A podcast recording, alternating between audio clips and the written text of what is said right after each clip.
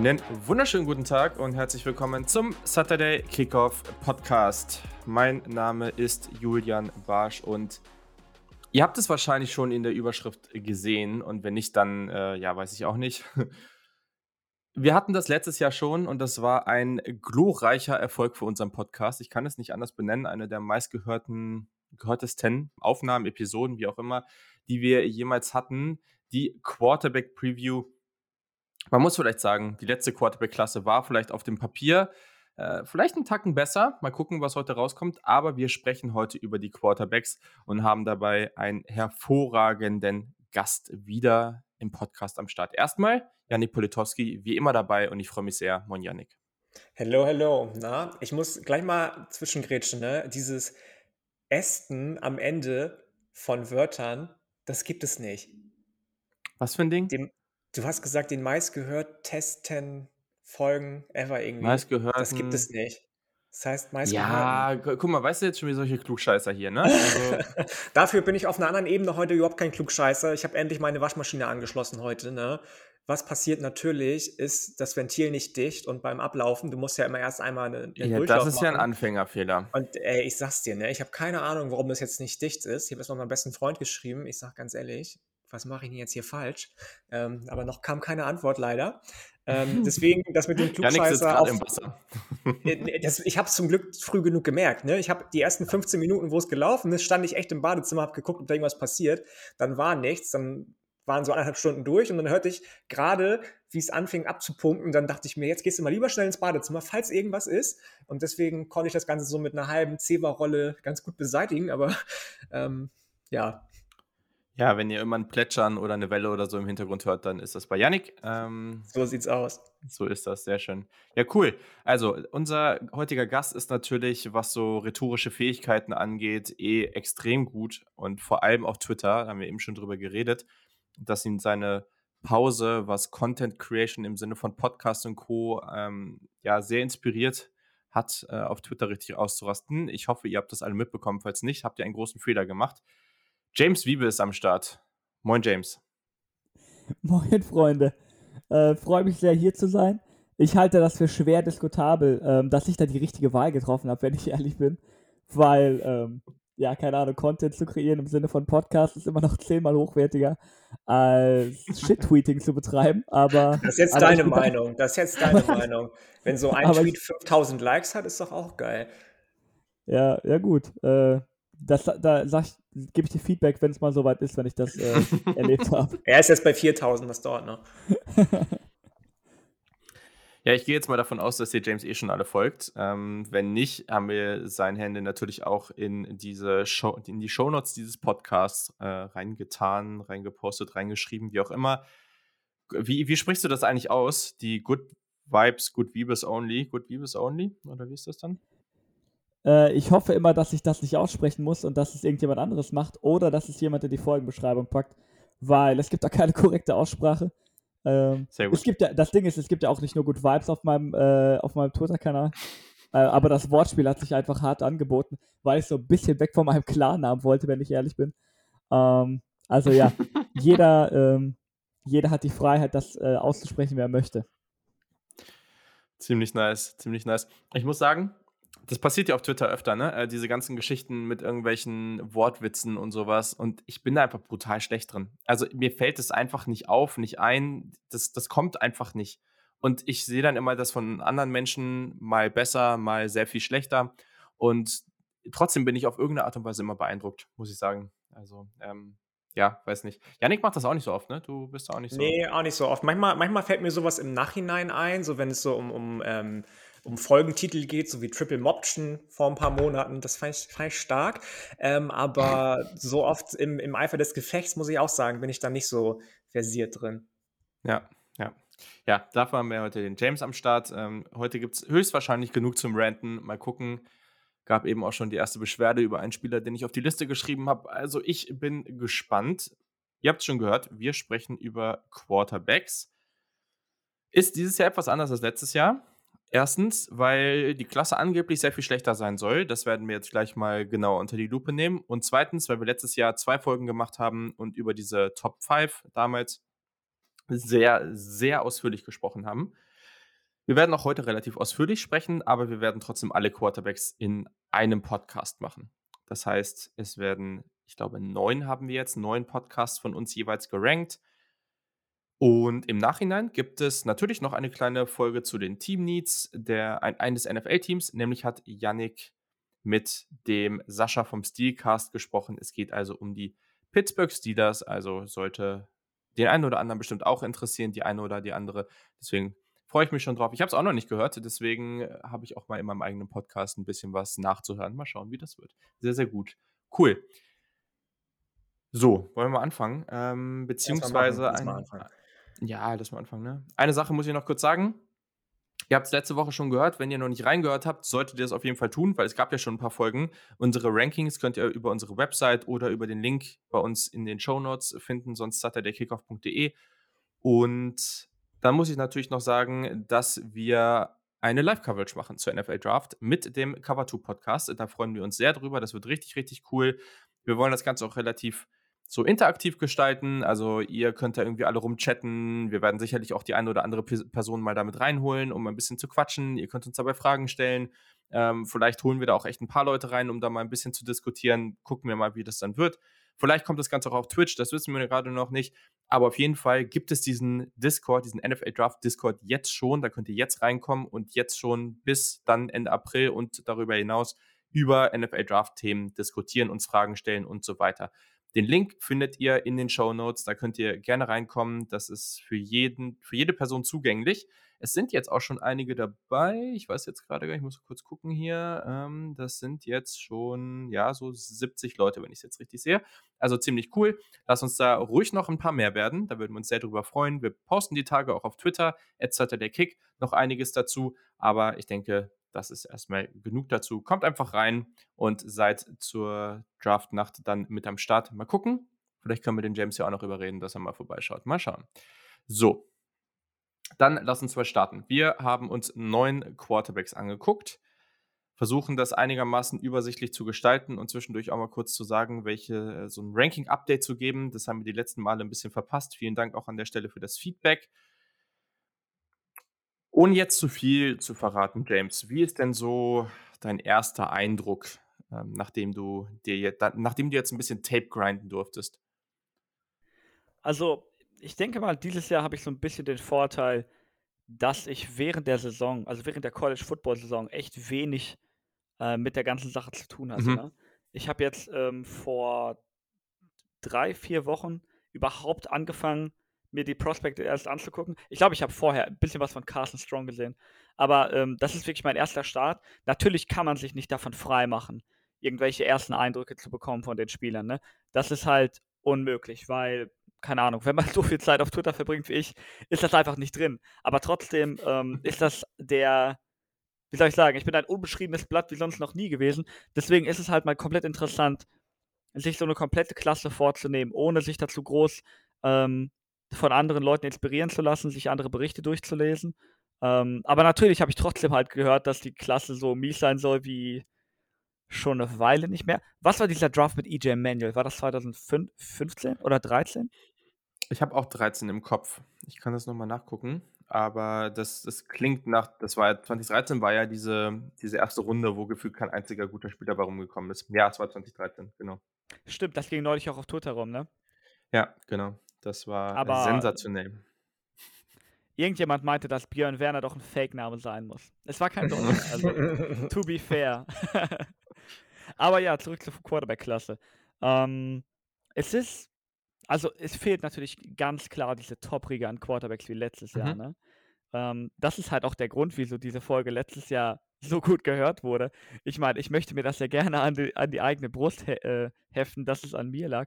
Aber es lag vermutlich auch daran, dass viele Leute diese Folge gehört haben, weil da einer ihrer möglichen Franchise-Quarterbacks äh, zu hören war. Und das wird dieses Jahr halt vielleicht eher weniger der Fall sein. Einfach, weil diese, diese krasse Top-Klasse fehlt halt fast komplett, würde ich sagen. Mhm. Ähm, also, ja gut, wenn wir letztes Jahr von der Top 5 ausgehen, die ja für mich auch eher eine Top 4 waren, ähm, dann gibt es vielleicht einen Quarterback, der da so halb reinrutscht oder den man in solchen Sphären sehen kann.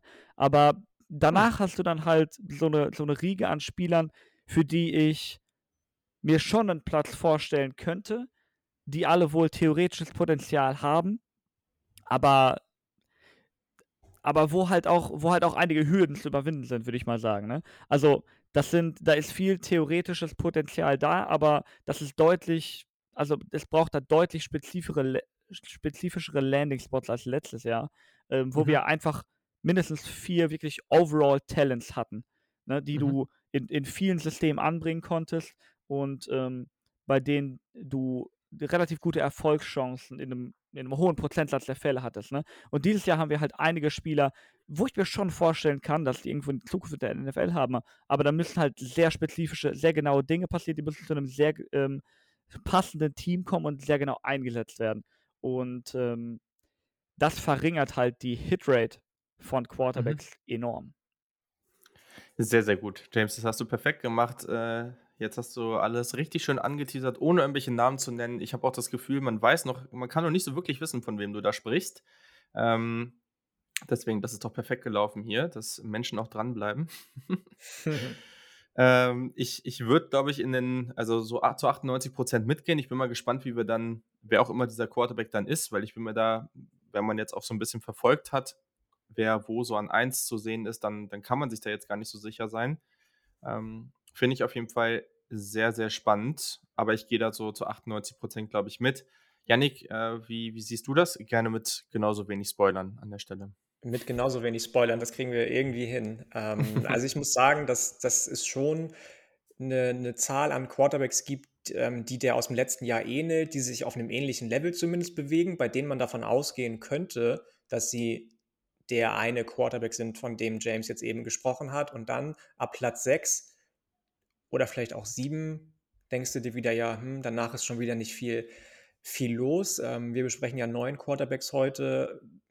Ich würde sagen, so die Quarterbacks sieben bis neun sind nicht unbedingt Starting Material, wenn nicht sogar überhaupt nicht, sondern wenn überhaupt ähm, irgendwie Average, Average ähm, Ersatz. Alles, was davor kommt, so ab sechs kann ich mir vorstellen, dass es da schon das eine oder andere Team gibt. Wir haben ja auch einige Teams, die einen Need haben auf Quarterback, gar keine Frage. Ob das jetzt über die diesjährige Free Agency unbedingt gefüllt werden kann, das wage ich mal zu bezweifeln.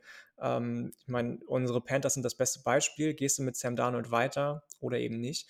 Ähm, das, und es kommt da auch wirklich außer Jimmy G, weiß ich nicht, wer kommt da, kommt da auf den Markt, wenn überhaupt auf den Markt? Irgendwelche, ähm, ja, irgendwelche Trade-Kandidaten. Äh, richtig, ja. irgendwelche Trade-Kandidaten, so. Und ähm, diese fünf bis sechs Quarterbacks, von denen wir jetzt wahrscheinlich ähm, reden werden, die irgendwie in Frage kommen dafür, dass sie mal Franchise-Quarterbacks werden könnten, bewegen sich auch alle auf unterschiedlichen mhm. Leveln, wann das passieren kann, habe ich das Gefühl. Ich habe mich unheimlich schwer getan, die einzuordnen, wenn überhaupt, weil die alle für sich gute Trades haben, alle für sich Trades haben, wo sie besser werden könnten.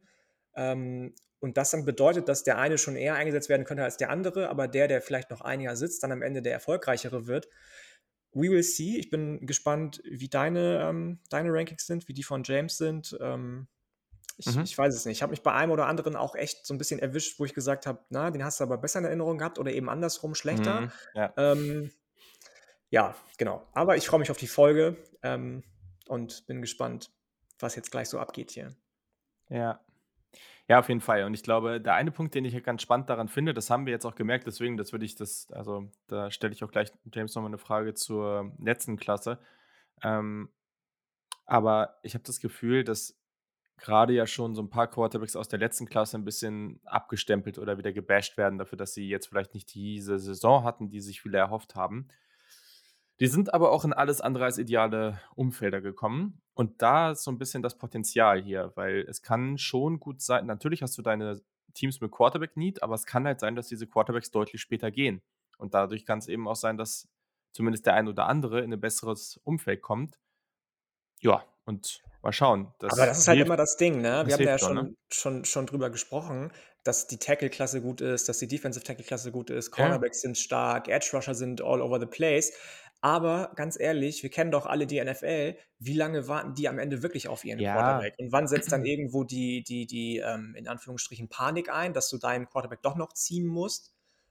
Aber ich lasse erstmal James jetzt. Ja, äh, du, aber ich, also dazu noch kurz, so letztes Jahr haben auch ein paar Teams Justin Fields dann äh, in der Top 10 auf dem Feld sitzen äh, oder da auf dem Board sitzen lassen. und also ich glaube, wir lehnen uns jetzt nicht zu weit aus dem Fenster, wenn wir sagen, dass dieses Jahr hier kein Justin Fields rumrennt. Nee, nee, ähm, aber, nein, das wollte ich damit gar nicht sagen. Nee, aber schon klar, ne? Ende, ne? Also deswegen ähm, mal abwarten. Ja, ja. Das, äh, genau. James, ähm, da würde ich dich vielleicht gerne nochmal zu fragen, so was ist denn so, also ich weiß, das ist jetzt super schwer, so kurz zu fassen, ähm, aber auch wenn du das jetzt so hörst und siehst, weil du bist ja viel auf Twitter, habe ich gehört, ähm, was, zur, was, was zur letzten Quarterback-Klasse gesagt wird. Also jetzt vielleicht mal nicht zu Mac Jones, weil das war ja eigentlich ganz, ganz gut, was wir auch gesagt haben. Wir haben auch gesagt, dass die Chance besteht, dass Mac Jones die beste Rookie-Saison hat. Ähm, aber wie siehst du denn das alles so? Wie gehst du mit dieser Kritik für diese jungen Quarterbacks um? Ich kann erstmal noch nicht wirklich glauben, dass ernsthaft ich gebasht werde für meine Mac Jones Tags, wo ich immer noch finde, dass ich hundertprozentig recht habe.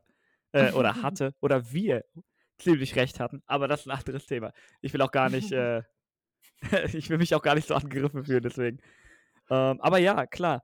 Ähm, die na, drei der vier Top-Quarterbacks sind halt in wirklich schwierige Situationen gekommen. Von Trey Lance haben wir sehr wenig gesehen, den würde ich mal außen vor lassen. Ähm, wobei ich da vielleicht noch zwei Sätze zu sagen möchte. Ähm, dass ich mit dem, dass ich den auch wirklich jetzt, also wir haben den natürlich sehr wenig gesehen, ne? Ähm, haben wir überhaupt zwei volle Starts? Ich glaube, zwei volle Starts von dem haben wir bekommen, ne? Einmal gegen dieses Texans glaube, ja. late, einmal dieses Texans Game spät und vorher noch irgendwas. Ich glaube, gegen, gegen die Cardinals.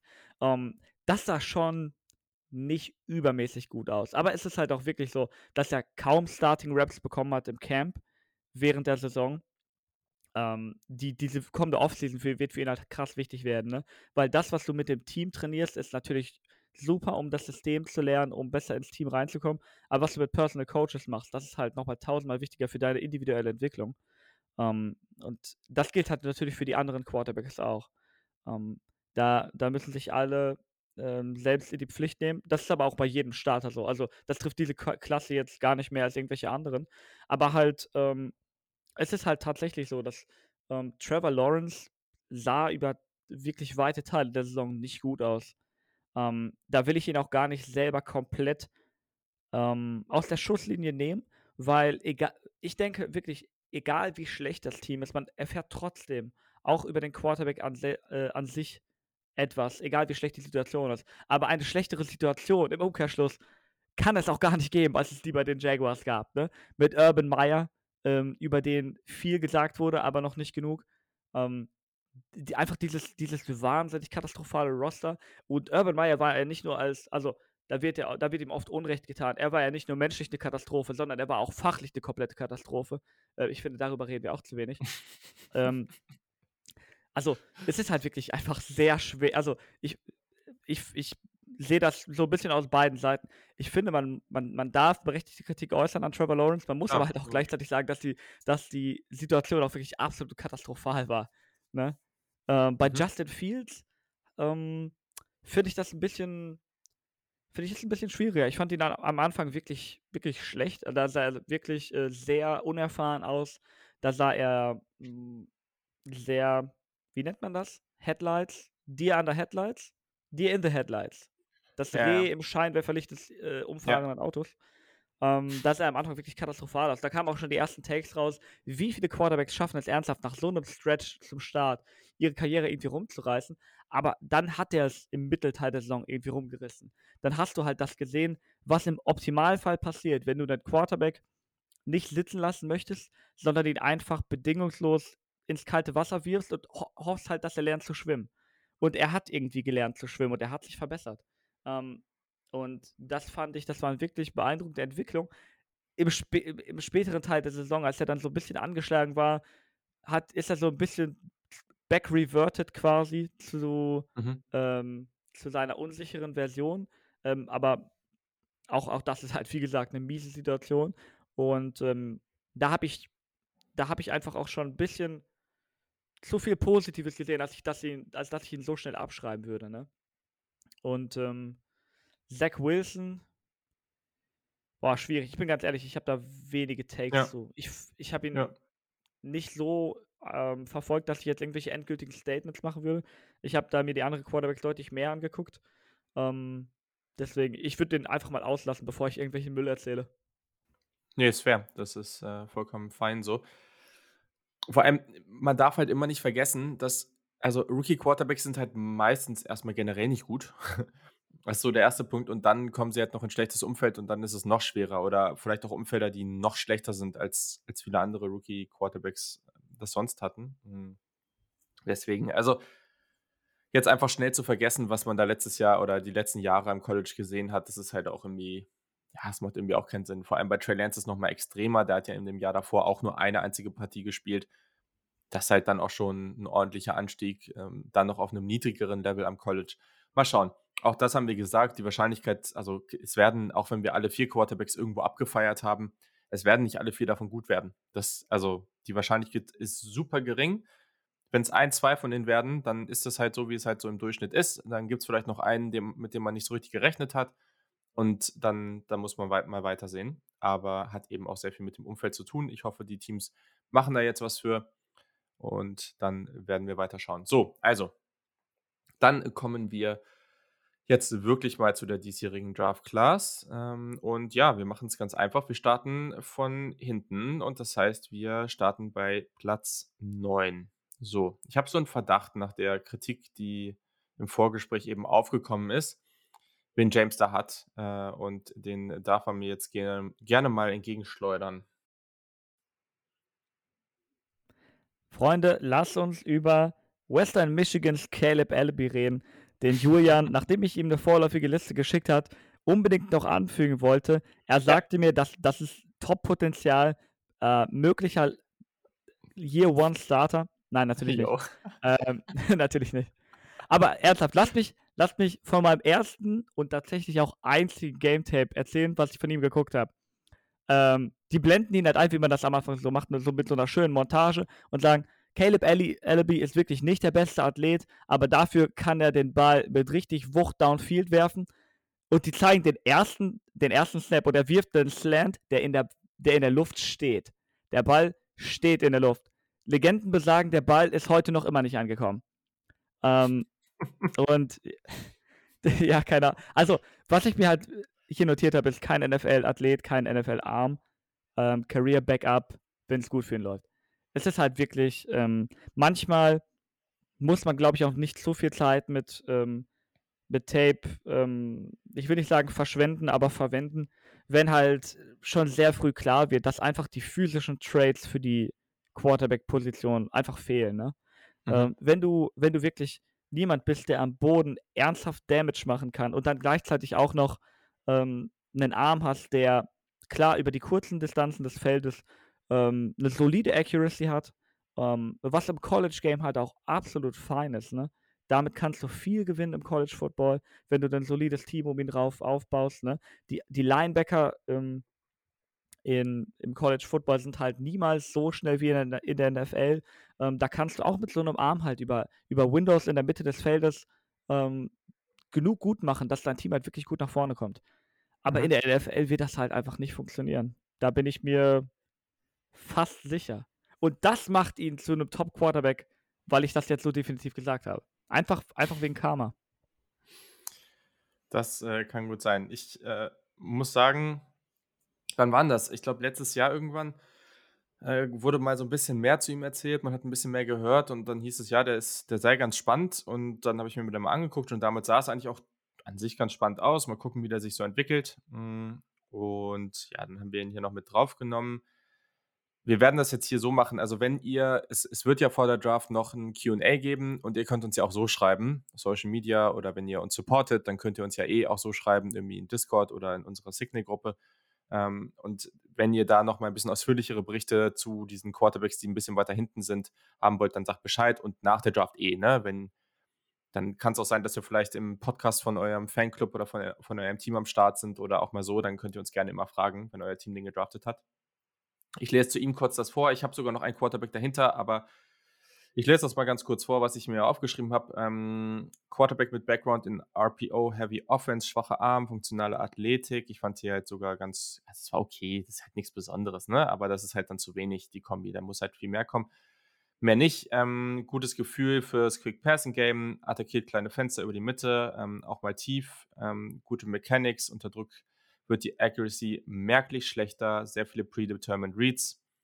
Hat das ähm, hat das Making, ein NFL-Backup zu sein, aber auch das äh, ja, wird Zeit brauchen. Genau. Also ist jetzt äh, echt nicht so, nicht so heftig. Ich weiß nicht, ähm, was Janik zu dem zu sagen hat, ob der den deutlich höher hat oder deutlich besser sieht. Aber sonst ähm, Kannst du auch noch kurz was zu nee, sagen? Nee, also ich habe den auch nicht an letzter Stelle. Ähm, mein letzte, letzter Platz hat mir echt wehgetan, aber das war am Ende ich, einfach ja, so. Ja, dann weiß ich, weil dann haben wir den gleichen. Es hat mir echt wehgetan. Ich habe Caleb Elby genau wie du an, an 8. Ähm, ja. Ich finde den Release ganz okay bei ihm tatsächlich. Der, ne, das ist das, was James meinte, wenn er schnell spielt, dann, dann, dann hat seine Offensive auch, auch äh, immer schöne äh, Fenster gefunden, irgendwie da Plays zu kreieren. Ich mochte den Zip ganz gerne eigentlich und den Deep Ball fand ich auch nicht so schlecht.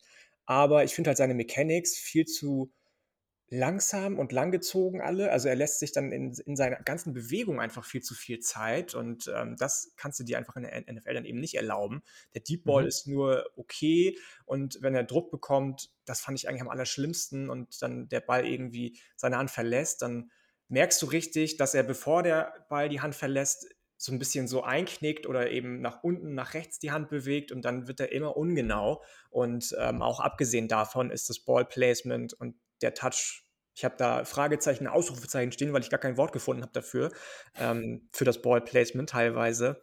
Und ähm, ich habe auch nicht mehr als zwei Spiele gesehen, weil es halt auch wenig Tape gab von ihm. Er hat nicht so viel, mhm. so viele Snaps einfach gespielt, ähnlich wie letztes Jahr dann eben Trey Lance, aber das, was Trey Lance in diesem wenigen Tape gezeigt hat, war dann doch deutlich, deutlich nicer einfach. Caleb Ellaby für mich auch ähm, sollte unter ferner Liefen laufen, leider. Ich, als du den angeteasert hast in der Saison, habe ich gedacht auch so, ja, kann ja spannend werden, so gucke ich mir mal an, aber hat für nicht viel gereicht. Ja.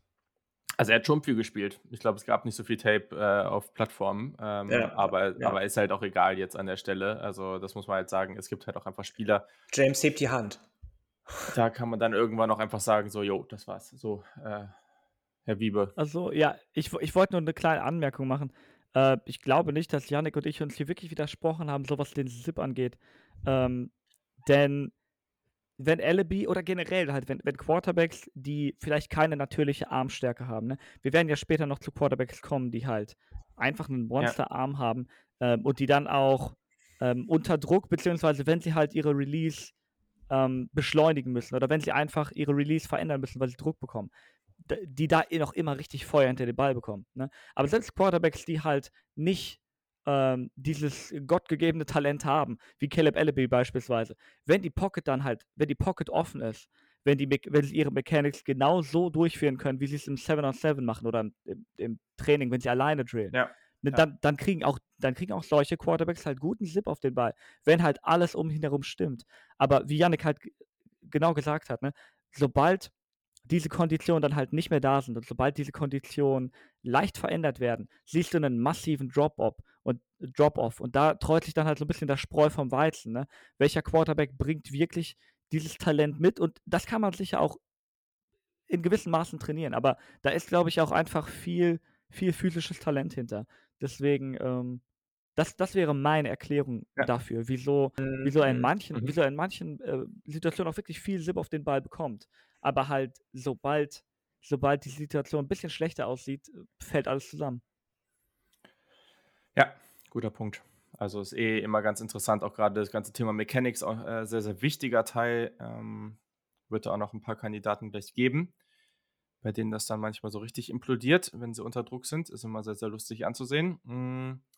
Ja, Janik, dann mach doch mal weiter mit deinem Spieler, den du jetzt genau wie ich an neun hast. Und ich weiß ganz genau, dass du den schon mal so als vermeintlichen Sleeper genannt hast. Und äh, ja, das ja. ist nicht so ganz so gelaufen. Ne? Heisman Sleeper für mich. Ich bin, es ist richtig peinlich, mhm. richtig gehend hier. Ja, ja. Also wir, wir reden von Brock Purdy wahrscheinlich, ne?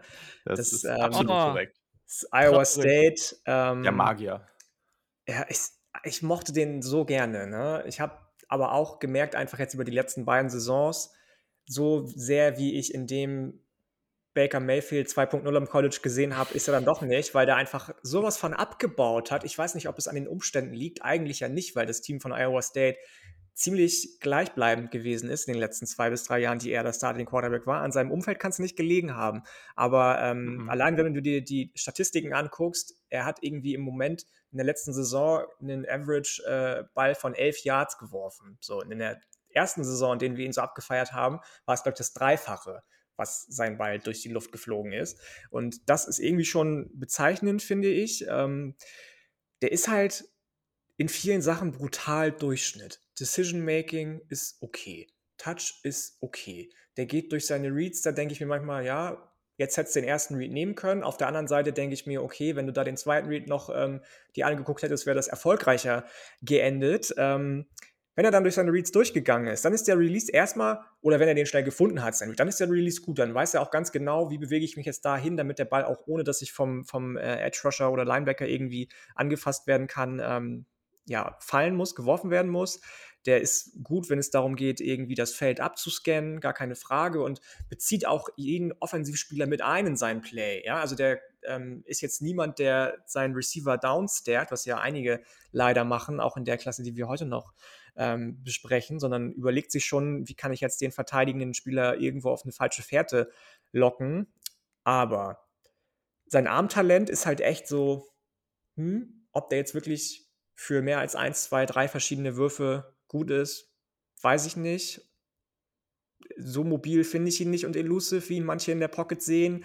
Und ähm, die Armstärke, die bei manchen als überdurchschnittlich beschrieben wurde, das sehe ich halt auch nicht mehr. Das war vor zwei Jahren und jetzt habe ich das Gefühl, er sträubt sich richtig davor, irgendwie mal einen Deep Ball rauszuhauen, weil er ganz genau weiß, dass das irgendwie verhungert, was erklären mag, warum er nur noch durchschnittlich für elf Yards wirft. Ähm, ich, ich war echt enttäuscht von dem, muss ich sagen. Das, der hat einige Sachen okay gekonnt, aber viele Sachen einfach so gar nicht. Und ähm, deswegen, nee, ich, ich habe fast, also ich habe nicht geweint, aber ich war schon ein bisschen traurig. Ja, das ist okay. Das das gebe ich dir. Ähm, James, bitte sag mir, dass du den jetzt an 8 hast. Ich äh, habe den guten Mann tatsächlich nicht an 8. Ich habe den Mann an 7. Ähm, okay, dann sage ich jetzt was zu dem und dann bin ich sehr gespannt, wen du. Also, das, das schockt mich jetzt fast ein bisschen. Das möchte okay. ich auch sehen, bitte, und hören. Aber du, ich bin, ich bin offen für alles. Ähm, also ich habe bei Caleb, ich, ich habe bei meinen, meiner Liste hier, so wie ich das hier so äh, aufgemalt habe, immer eine Best Trade und eine, eine Worst Trade aufgeschrieben. Ähm, so, jetzt bin ich hier im Falschen. Ähm, und bei Brock Purdy habe ich bei Best Trade Chaos Plays und bei Worst Trade Chaos Plays aufgeschrieben. Ähm, ich glaube, das trifft ganz gut. Ja. Der macht halt, manchmal hat er halt so Dinger, ne? Und das war halt das, der, der ist ja schon sehr früh in seiner Karriere ähm, zum Starter geworden und hat halt diese magischen Plays oft rausgehauen. Also das war halt so dieses, ja, dieser Johnny Football-Effekt. Läuft irgendwie dreimal nach links und dann wieder rechts und dreimal im Kreis und, und dann bringt er den Ball an und das war ja, so Dinger cool wie, wie Bo Nix bei Auburn letztes Jahr rausgehauen hat, einmal im Spiel gegen LSU, glaube ich, war das. Ne? Genau. Ne? Die hat, so er, hat er regelmäßig ja. gehabt in der Saison. Das war echt krass. Genau. Und das ist ja auch ein Spielertyp, also das ist jetzt kein Superathlet, aber der hat halt die notwendige Athletik, um das zu machen. Der hat auch den Touch, um sowas mal zu machen. Ja, das ist alles okay. Mhm. Aber damals hat er halt noch, hast du es ja angesprochen, sehr viel mehr irgendwie dann, also er hat schon mehr gut gemacht als schlecht und irgendwann kamen diese super verrückten Plays immer öfter. Also diese Fumbles, diese Interceptions im, im, äh, während, während er gesackt wird, wo er dann irgendwie gefühlt so einfach so hinten über den Kopf sich die Dinger irgendwo hinschmeißt, so nach dem, nach dem Motto, ja, mal gucken, vielleicht fängt es ja jemand und dann wird das ein Pick Six diese Sachen sind gefühlt, konntest du eigentlich jedes Spiel darauf wetten, dass das irgendwann einmal passiert. Hm, und das ist natürlich schon kritisch. Dazu kommt, da fehlen halt schon die Tools, um irgendwo ein relevanter NFL-Quarterback zu sein. Also der Arm ist jetzt auch nicht krass. Ähm, Accuracy, Mechanics, die sind auch sehr, sehr inkonstant. Das Tape macht Spaß, ne? Keine Frage. Es ist schon lustig, dem zuzugucken. Das ist halt so ein witziger College-Quarterback.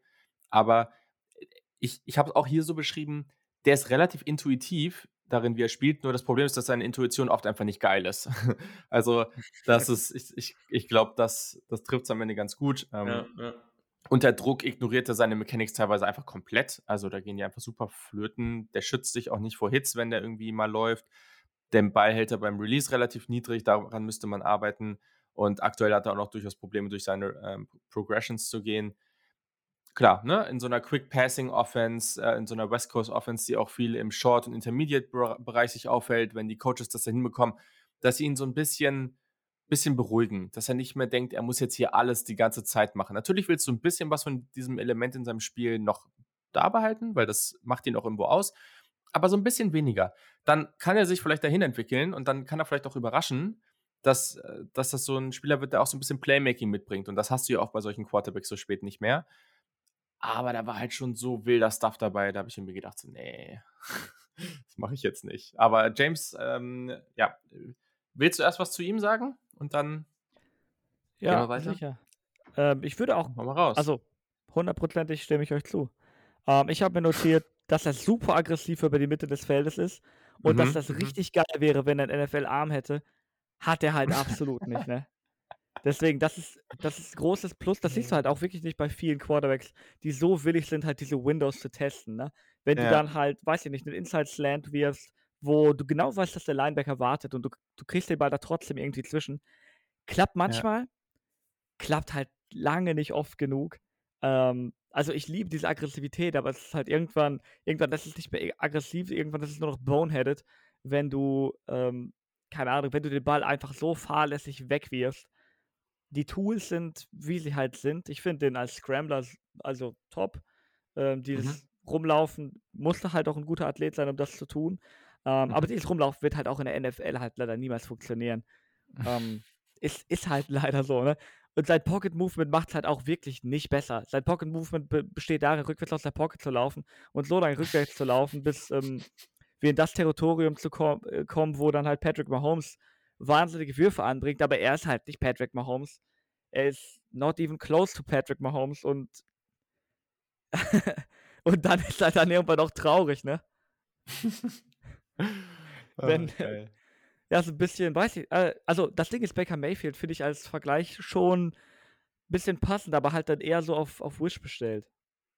Ja, so, also so wie Baker Mayfield halt die ersten beiden Jahre in der NFL dann performt hat, ne? so performt er jetzt schon im College in Jahr 2 und 3. Und ähm, dann will ich nicht wissen, wie schlecht er dann in der NFL wird, falls er mal starten muss. Ja, hoffen wir, dass das zumindest nicht so früh passiert. Äh, ich glaube, das, das wollen wir dem guten Brock mal ersparen. Nichtsdestotrotz, man muss es ihm nochmal zukommen lassen. Er hat, er hat eine sehr, sehr illustre und erfolgreiche College-Karriere gehabt. Iowa State war noch nie so gut wie mit ihm. Also das, das hat er da auf jeden Fall hinbekommen. Das war ziemlich cool, ihm da über die Jahre zuzuschauen. Aber gut, an dieser Stelle äh, wird es wahrscheinlich nicht irgendwie, ja, ich denke, wir sind uns da einig irgendwie so, also wenn er gedraftet wird, so sechste, siebte Runde, ich glaube, viel früher sollte man das meiner Meinung nach nicht tun. Ich rate jetzt mal, hm, James, äh, wen, du, wen du jetzt hier hast. Äh, das interessiert mich nämlich jetzt auf jeden Fall. Ähm, ja, ich kann mir irgendwie gefühlt nur einen vorstellen, und das ist Bailey Zappi. Ja, das ist korrekt. Das ist korrekt. Es wundert mich ehrlich gesagt, dass ihr, dass ihr euch so wundert. weiß ich nicht. Vielleicht habe ich da irgendwas falsch. Vielleicht habe ich mir einen falschen Quarterback angeguckt, aber ja, bei mir ist Bailey Zappi mein Quarterback 8. Ähm, es liegt so ein bisschen an, auch ehrlich gesagt, an der Offense, in der er gespielt hat, in der Umgebung, in der er gespielt hat. Ähm, wenn ich das richtig in Erinnerung habe, er hat nur das eine Jahr in Western Kentucky gespielt, ne? Und vorher bei Houston Baptist, nie gehört. Ja. Aber ja, ja, eine starke ja ist mit dem, mit dem Offensive Coordinator zusammen zu, zu Western Kentucky gegangen. Ja. Ja, genau. Also, äh, Bailey Zappi ist solider Athlet. Also ich habe aufgeschrieben, dass er keine Statue ist auf jeden Fall, ne? Dass er nicht wie vielleicht äh, mindestens ein anderer Quarterback, der noch kommt, ähm, sich schon ein bisschen bewegen kann, was halt Oh, ich ja. freue mich schon so darauf, ne? Ich freue mich schon so darauf. Okay, ja, ja also, mach, sorry, mach weiter. Das ist halt, ähm, das ist halt auf jeden Fall genug Athletik, um in der NFL, also das ist kein, keine Athletik, die du jetzt so aktiv als Runner featuren willst, aber damit ja. kannst du halt von A nach B kommen, sag ich mal. Ne?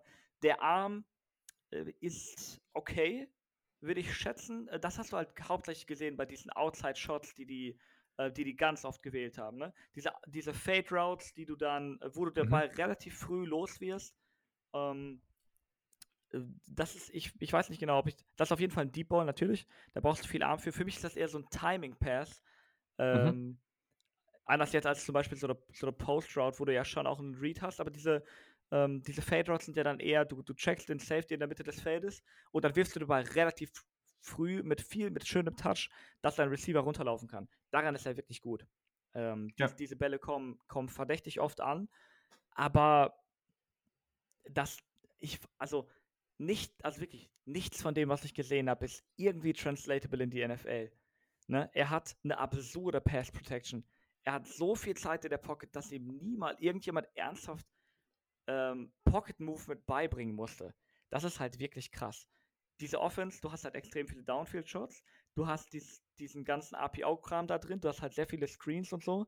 Du hast von, von den Würfen, die ich halt sehen möchte, das sind klar diese Outbreaker, davon wird immer schön viel geredet, daran kann man das äh, NFL-Talent sehen. Das siehst du halt in der NFL aber ehrlich gesagt gar nicht mal so oft. Die moderne NFL-Offense läuft ja äh, über die 15 bis 20 Yard Range, über die Mitte des Feldes. Ne? Wenn du da in enge Fenster wirfst, das ist halt, das ist das Bread, Bread and Butter von heutigen NFL-Offenses, würde ich so einschätzen zumindest. Ähm, und da habe ich vielleicht, also keine Ahnung, ich habe ich hab so zwei, drei Spiele gesehen, da habe ich so drei, vier NFL-Windows gesehen. Und das ist, das kann man ihm nicht wirklich vorwerfen. Das ist nichts, was er aktiv schlecht gemacht hätte, ne? Weil seine Accuracy ist auch wirklich solide. Auch ähm, ne, bei den Downfield Shots habe ich schon gesagt, aber auch so in dieser äh, im Quick Game hat er wirklich solides per, ähm, mhm. solides Ball Placement. Das ist wirklich, also da kann ich gar nicht so viel aussetzen. Aber es ist halt wirklich diese Offense, in der er spielt und was ich nicht gesehen habe, rechtfertigt halt kein hohes Investment irgendwie. Ja, das äh, ist doch mal eine Aussage. Yannick, hast du auch als nächstes Bailey Zappi? Ja, der kommt bei mir auch als nächstes. Also ich finde mhm. das jetzt alles, was James gesagt hat, gar nicht so verwerflich. Ein paar Sachen sehe ich bei dem, also bei mir ist er ja auch an sieben und nicht an acht, ähm, sehe ich ein bisschen, bisschen besser als, als James. Ähm, ich finde, dass das Ballplacement nicht nur okay ist, ich finde das sogar sehr, sehr gut. Ich finde, dass er on the run auch ähm, verdächtig oft gute Entscheidungen trifft, aber das ist dann nun ähnlich wie bei Allaby. Ähm, trifft er zwar die richtige Entscheidung, aber der Ball wird ein bisschen, bisschen ungenau, nur deutlich, deutlich nicht in der, ähm, in der Häufigkeit wie bei Caleb Allaby und in der, ich sag mal, ähm, ja, in, in, in der Katastrophe endet es dann nicht so oft wie bei, wie bei Allaby. Ähm, alles andere finde ich bei dem eigentlich ganz gut, muss ich sagen. Also der ist äh, Short Intermediate, was James ja als Bread and Butter bezeichnet hat, sehr, sehr akkurat, sehr, sehr gut eigentlich. Sein Deep Ball ist meistens auch für den Receiver ganz, ganz angenehm, weil er dann ähm, noch ein bisschen Zeit hat zu arbeiten mit dem Ball, der Receiver. Aber er wirft irgendwie zu oft in das tiefe Fenster, habe ich das Gefühl, in das tiefe, enge Fenster. Der wirft Bälle, die dürften keine tiefen Bälle sein, weil du ganz genau siehst auf dem Tape, sag mal, der wird gerade von drei Spielern gecovert und dahinter stehen nochmal vier Leute gefühlt. Ähm, wieso wirfst du da eigentlich hin? Ich mag das ja, wenn du so cocky bist, ne? wenn du so wenn du so Bock hast auf tiefe Bälle, wenn du Vertrauen in deine, deinen Arm hast, das finde ich eigentlich geil. So musst du als Quarterback auch vom Mindset her agieren. Wenn du immer noch vorsichtig bist, dann wirst du keinen Blumentopf gewinnen, außer du bist Mac Jones und arbeitest für Bill Belichick. Ähm, aber ich glaube, gegen NFL-Secondaries ist das so ein Trade, der eben echt zum Verhängnis werden könnte, wenn du dann irgendwie gegen, weiß ich nicht, Jay Alexander, Jalen Ramsey Bälle wirfst, die pflücken die dir regelmäßig schon auf der halben Distanz aus der Luft wahrscheinlich. Ähm, aber alles in allem fand ich den relativ solide, aber mehr halt auch nicht. So, solide Ballplacement fand ich sehr gut. Ähm, nur dieses, dieses zu overconfident in, in, sein, ähm, in seine Reads sein hat mich ein bisschen gestört und die Armstärke ist halt manchmal auch ein bisschen flöten gewesen. Also das, auch deswegen darf, darf er meiner Meinung nach nicht so confident in seinen Armen sein, weil er hat die Armstärke einfach nicht. Ja, gut. Damit habt ihr, glaube ich, fast, äh, fast alles zu ihm gesagt. Ähm, ich finde, der hat halt so einen, der hat halt so einen gewissen Floor. Also natürlich darf man das nicht translaten. Das ist wieder so ein schönes Beispiel von jemandem, der ultra produktiv war im College. Also der hat ja eine der produktivsten FBS-Saisons aller Zeiten gehabt. Also fast 6000 Passing, Jahr 62 Touchdowns, fast 70% Completion ja, Single-Season-Record sogar, glaube ich. Ne? Also ich meine, es liegt ihm natürlich genau, auch sehr, ja. dass dann sein Offensive-Koordinator mitgekommen ja. ist von, äh, wie heißen die, Houston Baptist, schieß ja. mich tot. Ähm, aber ja, mach mal, mach mal erstmal weiter. Nee, also das ist natürlich schon cool, muss man einfach sagen, aber ja, also ich finde, der hat halt so ganz gute Instinkte einfach. Der hat so, der hat so ein natürliches Quarterback-Talent. Mal gucken, wie viel er das übertragen kann. Aber diese, diese Accuracy, die eigentlich auf allen Ebenen, ich würde nicht sagen Pinpoint, weil es gibt schon den einen oder anderen Ball, der dann schon irgendwie mal einfach zu hoch segelt oder wo du denkst, okay, warum ist der jetzt so gekommen? Aber gerade bei diesen tiefen Pässen, die James eben angesprochen hat, so die, die so diese Bucket Shots, so, ne? Also mit hervorragendem Touch. die sind dann echt gut gewesen. Und seine Receiver hatten echt einige brutale Drops. Also das war teilweise echt tough to watch, muss man schon sagen. Echt super Placement. An vielen Stellen, das hat, das hat mir jetzt schon gefallen. Das hat Spaß gemacht. Es war entspannt, ihm zuzugucken. Der hat auch diese Souveränität, das Selbstbewusstsein dabei. Der ist natürlich jetzt nicht so der dynamische Runner. Ich glaube halt auch, auch wenn der genug Athletik hat, um jetzt mal, wenn vor ihm sich alles öffnet, mal für einen First Down zu laufen, die Escapability ist halt maximal okay. Also ich glaube, wenn da wirklich mal Edge Rusher auf NFL-Niveau um die Ecke geschossen kommen, dann wird es halt nichts nicht den stärksten Arm, ne? Und auch die, all die anderen Aspekte. Der unter Druck fängt er dann doch irgendwie mal an, den Ball einfach mal irgendwie in, in die Menge zu feuern und das führt mal zu einer Interception. Das, das ist dann halt schon nicht cool. Es gab selten Druck, aber wenn es mal passiert ist, dann ist das halt schon schnell da gewesen und das macht dann natürlich auch Sorgen. Der hat dann in zweiter, also innerhalb von zwei Jahren das zweite Mal einen sehr, sehr heftigen Sprung in der Competition, also jetzt ähm, aufs höchste Niveau im College und dann in die NFL ja, und dann spielt er halt schon sehr, sehr aggressiv. Äh, auf NFL-Niveau wird er nochmal ganz anders lernen müssen, seine Progressions zu lesen. Da hat James ja schon einiges zu gesagt. Das ist schon ein Sprung, aber ich glaube trotzdem, dass der halt am ehesten von dieser Gruppe, und die hört jetzt bei mir hier auch auf, so, das ist so diese Schlussgruppe, hat er am ehesten halt so das Talent, um wirklich ein solider Backup zu werden. Das kann ich mir schon vorstellen. Also, das, das, das sehe ich schon. Mal gucken. Also, ja, aber da bin ich jetzt auch so. Ich würde ihn wahrscheinlich so in Runde 5, Anfang Runde 6 irgendwie, irgendwie dann würde ich den wahrscheinlich ziehen. So, jetzt bin ich mal gespannt, weil jetzt beginnt, es gibt vielleicht noch einen, den man relativ selten weit oben sieht, aber danach beginnt ja schon diese Top 5, wo alles wirklich komplett wild durchgemixt wird. Also siehst du eigentlich, an manchen Stellen siehst du jeden von diesen Quarterbacks mal an 1. Deswegen bin ich sehr, sehr gespannt. Erstmal, hm, Janik, du fängst mal an. Wen hast du auf 6? Ich habe mich sehr schwer getan, die beiden ähm, irgendwie voneinander ja, wegzuranken. Ähm, ich hätte tatsächlich lieber, also ganz gerne Carson Strong an 5 gehabt, habe ihn aber an 6. Ähm, ich mag vieles, was du so auf den ersten Blick erkennen kannst bei dem. Der hat natürlich die prototypische Quarterback-Größe, geht also gut durch seine Reads. Äh, Release ist wie beim, also habt ihr mal gesehen, wie ein Schwert, Schwertfisch beschleunigt, Alter? Das ist sein Release aus dem Arm. Das sieht ja wohl mega krass aus.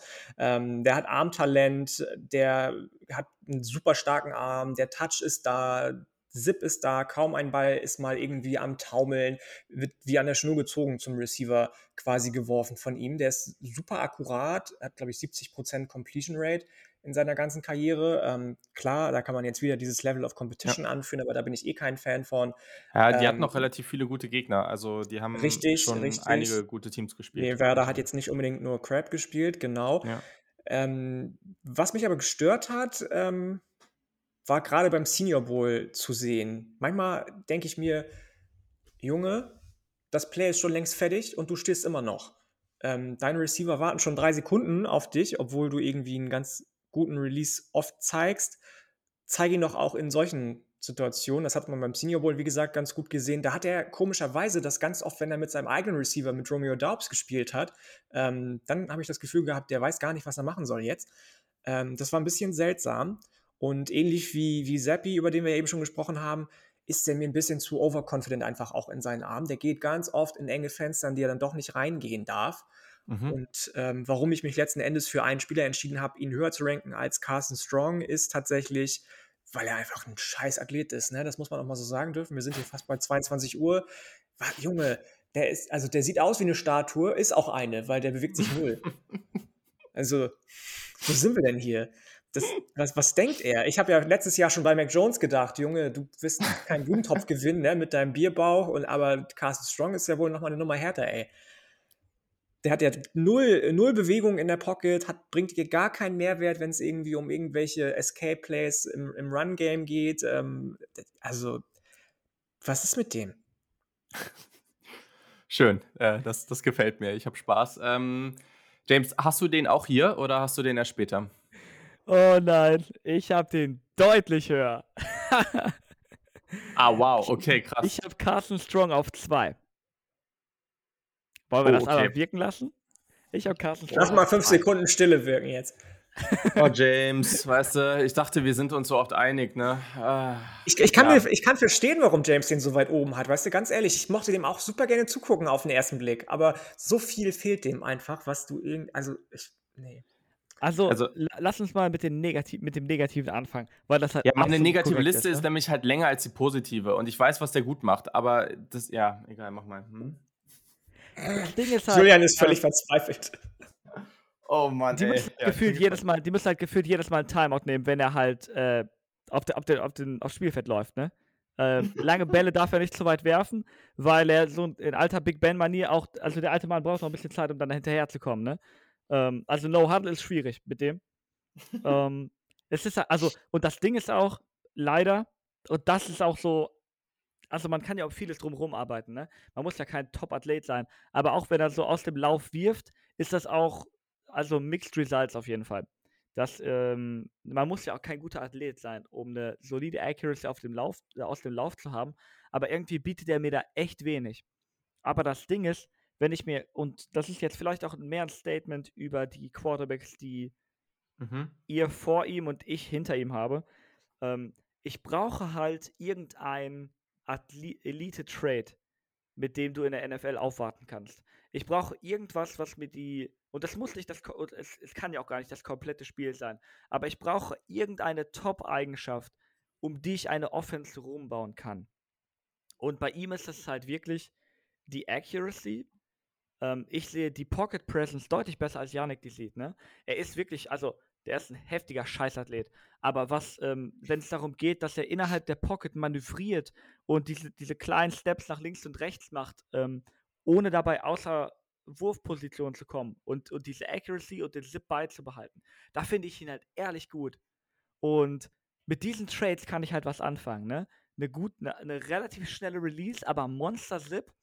Ähm, diese Accuracy bleibt auch unter Druck relativ stabil, wenn er halt in der Pocket ist. Ne? Außerhalb der Pocket ist das eine, ist das noch was anderes, aber ähm, innerhalb der Pocket, wenn ich halt, wenn ich halt eine Offense baue, die ihn innerhalb dieser Pocket behält, ähm, wenn ich mir anschaue, wie, wie gut er auch bei Third and Long teilweise Windows über die Mitte trifft, die halt eigentlich nicht zu treffen sind. Weil wenn du bei Dritter und 15 kannst du halt als normal sterblicher Quarterback nicht wirklich über die Mitte werfen, weil das halt die ersten, die ersten Windows die zugemacht werden. Du musst halt irgendwie outside gehen und Carson Strong schafft, schafft es trotzdem.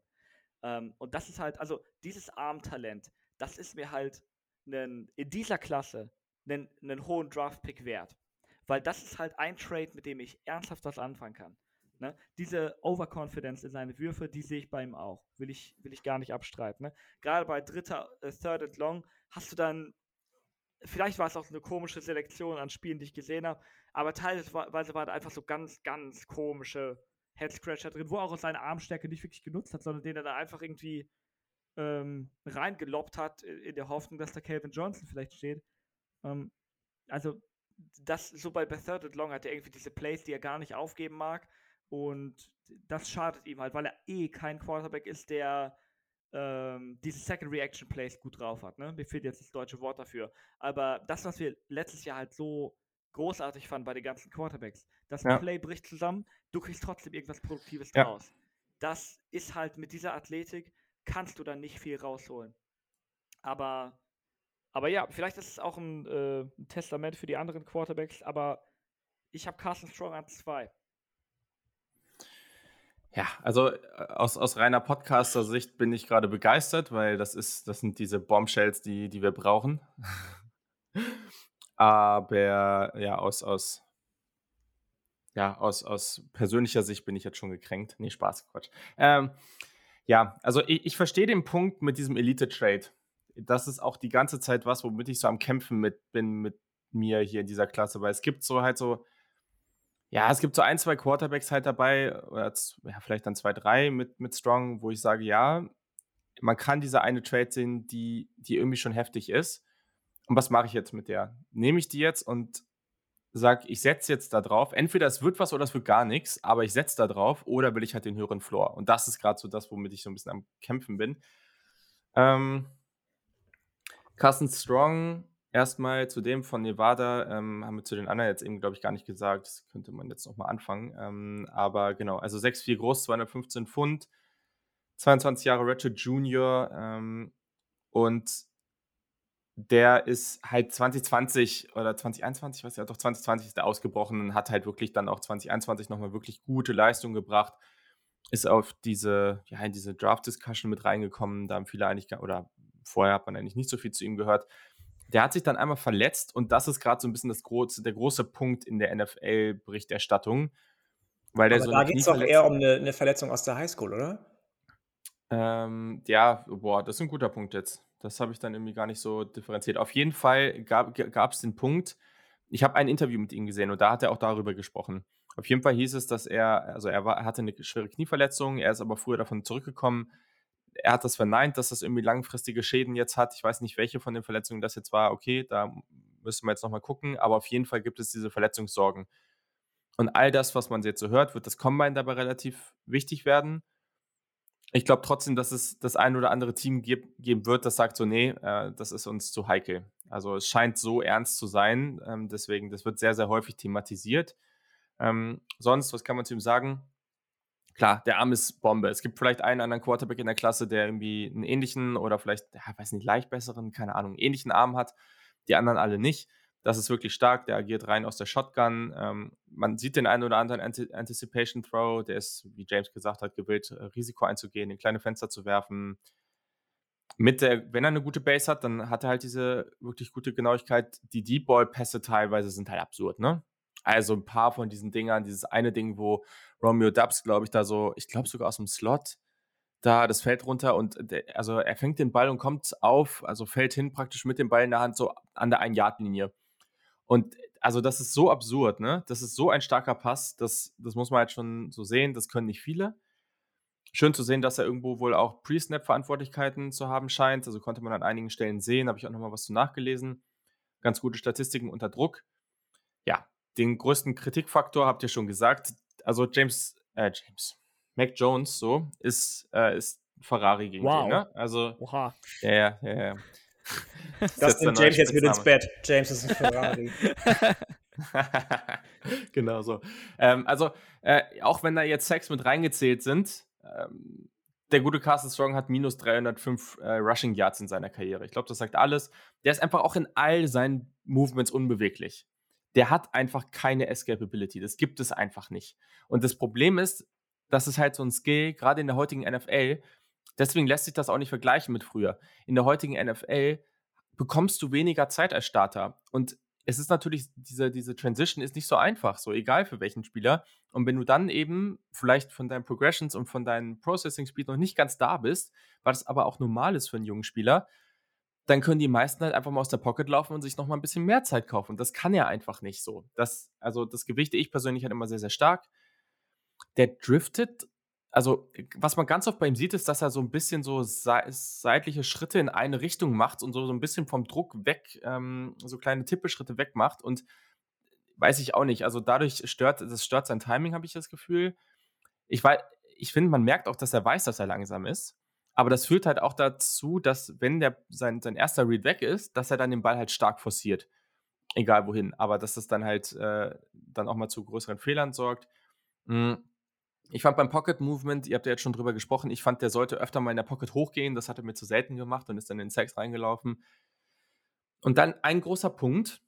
Mh, und das ist halt die Frage. Ich, ich weiß nicht, ob ich jetzt wieder in diese Mahomes-Falle reinlaufe, die ich vor ein paar Jahren hatte, wo ich den auch so unglaublich niedrig hatte. Aber der hat halt teilweise, nicht immer, ne? Also nicht immer, aber teilweise hat er so wilde Mechanics dabei. Es gibt so Würfe, wo er, wo, wo er praktisch wirft und dann, ne, wenn du dann das linke Bein vorne hast, dann löst du ja irgendwann, das rechte Bein geht so ein bisschen hoch beim Wurf und dann springt er bei der Drehung, sowohl praktisch die, der Oberkörper sich dreht, um halt diese Power zu generieren für den Wurf, springt er mit dem linken vorderen Bein dann auch so rum. Also dann verlässt er den Boden ganz.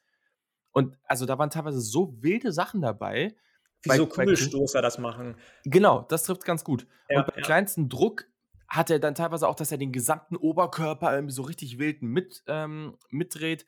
Das Problem ist, dass teilweise diese Bälle immer noch ankommen, oder das heißt, Problem ist ja gut für ihn, aber also das kann halt nicht die Basis sein, so, ne? Also die Base kann auch noch ein bisschen breiter werden. Das hat mich ja bei Mahomes damals so extrem gestört, aber das war gar nicht so das Problem. Das war oftmals auch gut. Ähm, aber die Mechanics, da habe ich mich halt auch krass dran aufgehalten. Und äh, genau, dann auch bei Jump in der Red Zone zum Beispiel hat man gesehen, dass der Touch so bei, wenn er den Ball jetzt nicht irgendwie 70 Yards das Feld runterwirft, dann kriegt er da halt auch selten so eine gute Flugkurve irgendwie hin. Also weiß ich auch nicht, war jetzt irgendwie mein Gefühl. Er hatte sechs seiner Interceptions bei 20 plus Yard-Pässen. Da sieht man auch, dass er da halt ziemlich aggressiv unterwegs ist. Er hält den Ball recht tief beim Release. Da kann er sicherlich noch dran arbeiten, aber jetzt kein großes Ding. Ja, und dann ist halt diese Verletzungsgeschichte. Aber das bewerte ich jetzt hier nicht. Kann ich auch einfach nicht, weiß ich zu wenig drüber. I don't know. Der hat natürlich schon Upside, aber ich sehe halt, die Mechanics sind doch stark inkonstant. Und der hat schon noch einiges, woran er arbeiten muss. Und auch diese Offense, das ist jetzt auch nicht einfach so translatable in die NFL. Und dann fehlt halt irgendwie sehr, sehr viel, was ihm am Anfang helfen würde. So. Und deswegen glaube ich halt entweder, das funktioniert in dem Umfeld gleich sehr, sehr gut, oder der Typ geht komplett unter. Und ich habe mich jetzt für das zweite entschieden. Das ja, heißt, das bei dir ist er halt auch eine 6. Fair, ne? Ja, ja. Ja, aber ich verstehe deinen Punkt auch, James. Ne? Also ich verstehe auch, dass du den hochpackst, weil du dann sagst, so, okay, also das, da zu der Debatte kommt komme ich dann bei meiner 1 gegen meine 2 dann noch, weil ich, ich ringe da auch noch ein bisschen mit mir, wen ich da jetzt nach vorne packen soll, weil es so ein bisschen dieses Floor gegen Ceiling-Ding ist. Und das hat man hier halt noch mal viel stärker, weil letztes Jahr musste man das nicht so heftig haben, weil die ersten vier irgendwie alle Ceiling hatten. Ähm, ja. ja. Schwierig. Also hast du, hast du Strong jetzt an 6 auch oder höher? Genau, genau, sorry, wenn man das jetzt nicht. Genau, also äh, ich kann das nochmal kurz Revue passieren lassen. Also, James hat, wenn ich jetzt richtig mitgeschrieben habe, James Caleb Ellaby an 9, Bailey Zappi an 8, Brock Purdy an 7 und Carson Strong an 2. Yep, genau, genau.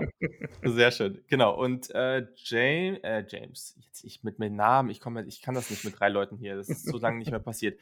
Es war ähm, einer zu viel, ja. Ja. Ist einfach zu viel. So ein Name mehr und dann ist schon gleich Schluss. Yannick hat Brock Purdy an 9, hat Caleb Elliott an 8, Bailey Zappi an 7 und Carson Strong an 6, was Korrekt. genau das gleiche Ranking ist wie bei Korrekt. mir. Ähm, aber ich bin mir auch ziemlich sicher, dass sich das sehr bald ändern wird. So, und ich beschließe jetzt einfach, wobei ich habe jetzt gerade sehr, sehr viel geredet. Nee, ist eigentlich dumm. Ähm, ja, James, mach du doch mal weiter. Äh, du stimmt, wir haben auch deine Nummer 6 noch gar nicht. Deswegen, dann mach du da doch mal weiter. Ich habe so Schiss, dass meine Nummer 6 eure Nummer 2 ist, ne? Boah. Wenn du, das, wenn du das jetzt schon so sagst, dann ähm, kann ich mir das vorstellen. Aber mal gucken. Ich, weiter, keine Ahnung, das Ding ist halt, es ist halt wirklich in der Range kommt das Ding ist halt, wir, unsere Evaluation von Strong war ja auch gar nicht mal so weit auseinander. Es ist dann halt wirklich. Oh, okay, wo, Frage, wo siehst du den? Wo, okay, stimmt, wo draftest du den denn? Das ist vielleicht nochmal relevant, wo du beim zweiten Quarterback bist. nicht in Runde 1 auf jeden Fall. Ja, okay. Nicht in Runde 1. Viel, also danach ist dann halt, keine Ahnung, wie dringend brauchst du einen Quarterback, wie, wie sehr bist du bereit, ähm, auf, auf Qualität an anderen Positionen dann zu verzichten. Ne? Deswegen tue ich mich dann auch immer ein bisschen schwer, Quarterbacks wirklich so in diese in dieses Klar. andere Rank, also in dieses normale Positionsranking einzu, einzubeziehen, weil die, der Positional Value halt ein anderer ist, ne? Aber in Runde Klar. 1 würde ich, also das ist halt ein bisschen rausgeschmissener Pick für, für Carsten Strong. Okay. Nee, weil ich habe den jetzt so später Tag 2, Anfang Tag 3 so tatsächlich so. Also ich habe den schon nochmal.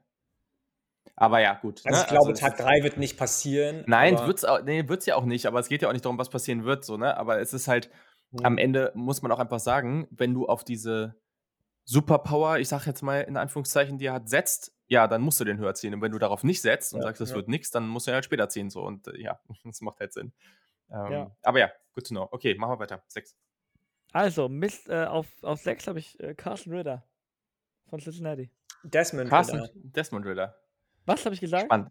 Carson Ritter. Carson Ritter. Desmond Ritter. ja, ja, ich war doch bei Carson Strong. das ist so, sehr spannend. Ja, Desmond Ritter. Ja. Ja. Ähm, und da, da ist halt das Ding, ich verstehe hundertprozentig, wenn den, wenn den irgendjemand genauso hoch draftet wie Carson Strong. Weil das physische Talent ist halt absolut da, ne? Der ist ähm, mobil unterwegs, würde ich sagen. Also guter Athlet, einfach groß, stark, einfach vom Körperbau, ne? Hat ja. einen wirklich starken Arm, der wirft manchmal wirklich Monsterwürfe über die Mitte des Feldes. Ähm, und das sind halt physische Tools, mit denen du ernsthaft was anfangen kannst in der NFL. Ähm, ich für mich habe halt so ein bisschen zu viele Hürden und Hindernisse gesehen, mhm. die auf dem Weg bis zum NFL-Starter halt sind, was mich halt so ein bisschen pessimistisch stimmt. Und dazu kommt halt, zum, also wirklich mein, mein, mein höchstes Argument ist, seine Mechanics sind massiv inkonstant und im Gegensatz zu anderen Quarterbacks führt das auch zu wirklich keiner guten Accuracy. Ähm, auch selbst bei, bei normalen Würfen, mhm. wo er nicht unbedingt Druck über die ähm, in der Pocket bekommt, ist das Ball-Placement teilweise einfach bei normalen Slants, wirft er den dann etwas zu hoch, manchmal viel zu hoch, selbst wenn die Pässe catchable sind. Aber ist das einfach kein optimales Ball-Placement. Und das ist für mich halt ein Riesenargument, wenn du ähm, selbst, also wenn du, wenn du physisch talentiert bist und einen Monsterarm hast, aber das, diese Accuracy nicht hinbekommst. In der NFL wird sowas einfach in wirklich in, in so wenigen Fällen gefixt, ne? Ähm, und wir dürfen halt nicht diesen Josh Allen-Fehler mhm. zu einem anderen Fehler machen lassen. Viele haben damals, und ich, ich vor allem, ähm, haben Josh Allen sehr gering gehabt, äh, sehr niedrig gehabt. Einfach weil der Typ war physisch talentiert, konnte aber halt absolut kein Football spielen. Und das ist ein Fehler, der gemacht wurde äh, von uns, von mir. Äh, wir dürfen jetzt aber das nicht in, in, also umgekehrt so sehen, dass wir dann halt auf einmal jeden Quarterback, der das theoretische Potenzial hat, äh, einen Ball weit zu werfen, ähm, dass wir den jetzt zu einem Top-NFL-Prospect machen. Und das da ist bist halt du bei den Umständen auch wieder, ne? Da muss dann halt auch jeder dann zu einem Brian Dabble kommen und ähm, das passiert halt nicht. Genau, genau. Und es ist halt, es ist halt auch einfach eine Riesenleistung vom Bills Coaching Staff und natürlich auch von Josh Allen selbst. Das ist ein riesiges ja. Statement für seine Work Ethic und so, dass, dass er wirklich deutlich besser geworden ist. Er ist noch immer, das hast du auch die Saison wieder gesehen, ne? Er ist auch noch immer kein konstant, wirklich konstanter Quarterback, ne? Von Woche 1 bis Woche 18. Ähm, aber das muss er ja auch gar nicht sein. Er ist ein Top, äh, keine Ahnung, Top 5 Quarterback, würde ich jetzt einfach mal grob schätzen, bestimmt. Mhm. Ähm, und das ist, also übelst geil, so einen NFL-Quarterback zu haben. Aber wir können halt jetzt wirklich nicht jeden, jeden Quarterback, äh, der aus dem College kommt, der massive physische Trades hat. Ja. Ähm, und die Trades von, von Desmond Ritter sind halt auch nicht so gut wie die von Josh Allen. Ne? Ähm, das sind halt so, das sind halt meine Bauchschmerzen wirklich dabei. Ähm, es ist halt diese, diese wirklich hanebüchene Accuracy. Dann kommt halt das Decision-Making ist halt auch nicht so gut, wie ich das gerne haben würde. Ne? Der ist ein guter Athlet, aber trotzdem hat er ganz oft wenn er zum Beispiel Druck in der Pocket bekommt oder wenn er, besonders wenn er einen freien Rusher in der Pocket bekommt, dass er dann irgendwie versucht, den wegzulaufen und die Athletik hat er halt leider auch nicht. Und das führt dann halt immer dazu, dass er diese minus 15 Yard Sacks nimmt. Ähm, aber das ist auch wirklich nicht mein größtes Problem damit, äh, mit ihm. Mhm. Es ist wirklich äh, diese Kombination aus äh, mies Accuracy, inkonstante Mechanics, die mich ein bisschen pessimistisch stimmen. Wenn du halt, wenn du das halt nur leicht anders siehst und sagst, ju, das ist nicht optimal, aber das kann man fixen, ziehst du den automatisch deutlich höher. Und ich kann es absolut nachvollziehen. Spannend.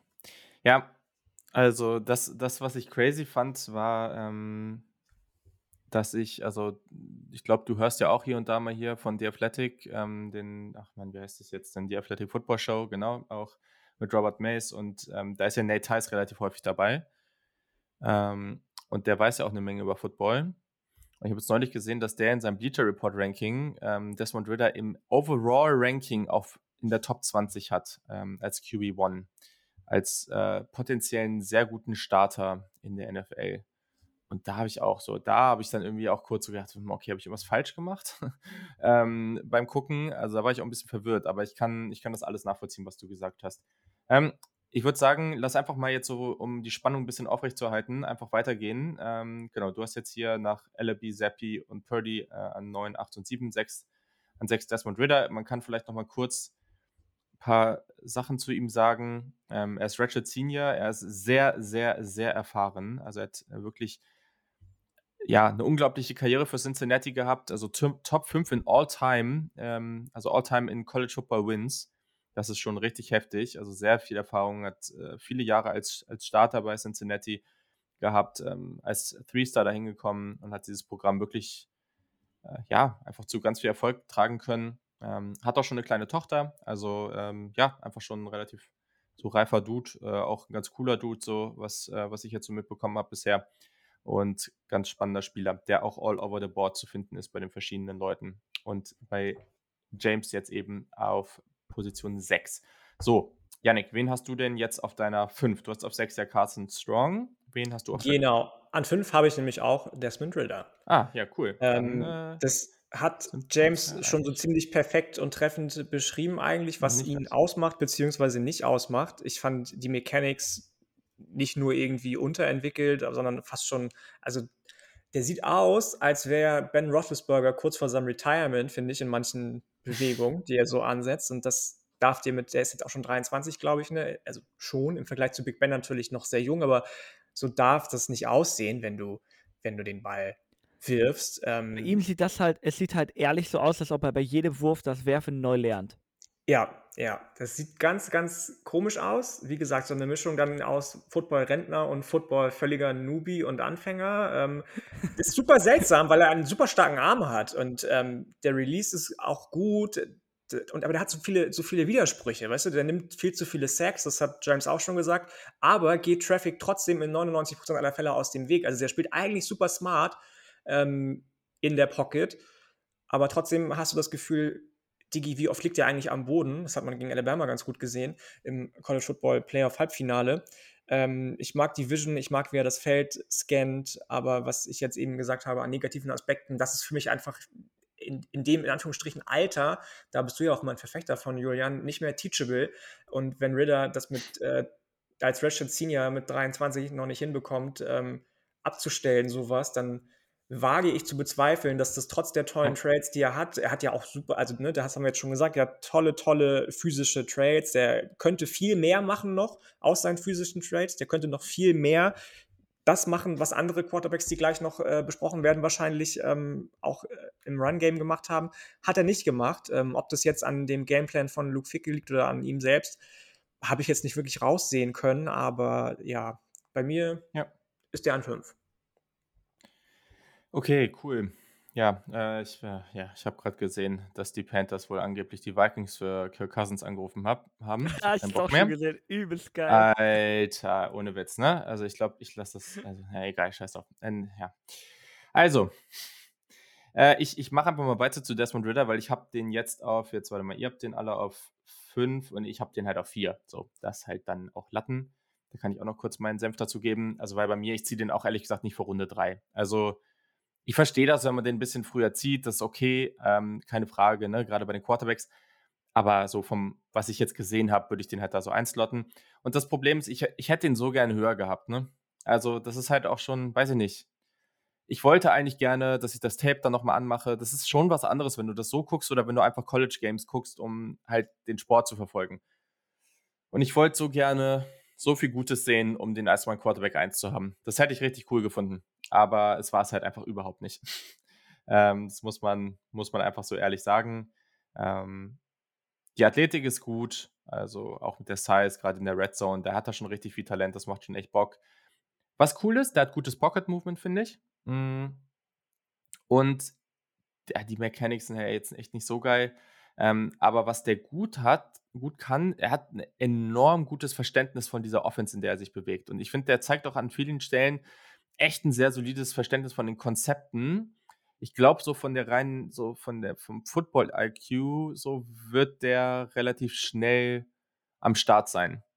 Das Problem ist, von dem, was er aufs Feld bringt, wie weit bringt ihn das dann wirklich? Ähm, weil der größte Punkt, den man jetzt hier einfach nennen muss, egal was er so drumherum macht, das hat mich so genervt. Diese Accuracy ist einfach, boah, das ist teilweise, denkst du dir echt so, Junge, was machst du da jetzt eigentlich gerade, ne? Also, das ist echt so off an, an, an vielen Stellen gerade auch, die hatten ja jetzt dieses Jahr auch wirklich große und wichtige Spiele. Ne? Cincinnati, tolles Jahr gehabt, gegen Notre Dame gewonnen, gegen Indiana gewonnen, gegen Alabama dann verloren, okay, aber auch gegen Notre Dame, das war teilweise halt wirklich echt nicht cool.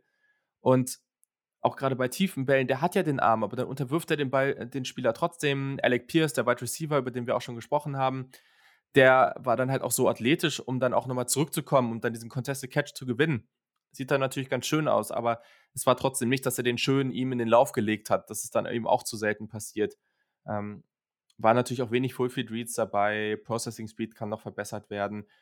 Ich finde, wenn der so ein bisschen auf einem viel niedrigeren Niveau dieses Lama Jackson Treatment bekommt und in so ein Team mit, mit einem wirklich guten Run-Game rein, also gedraftet wird und da dann auch vielleicht selber die Möglichkeit hat, ein bisschen designt ähm, Quarterback-Runs zu bekommen, so ein Quick-Passing-Game, hier und da mal so ein Deep-Shot und dann so nach und nach baut man das dann drum auf, je nachdem, wie er sich entwickelt. Ich glaube, dann könnte der ganz interessant sein, aber gibt halt schon so einige Probleme.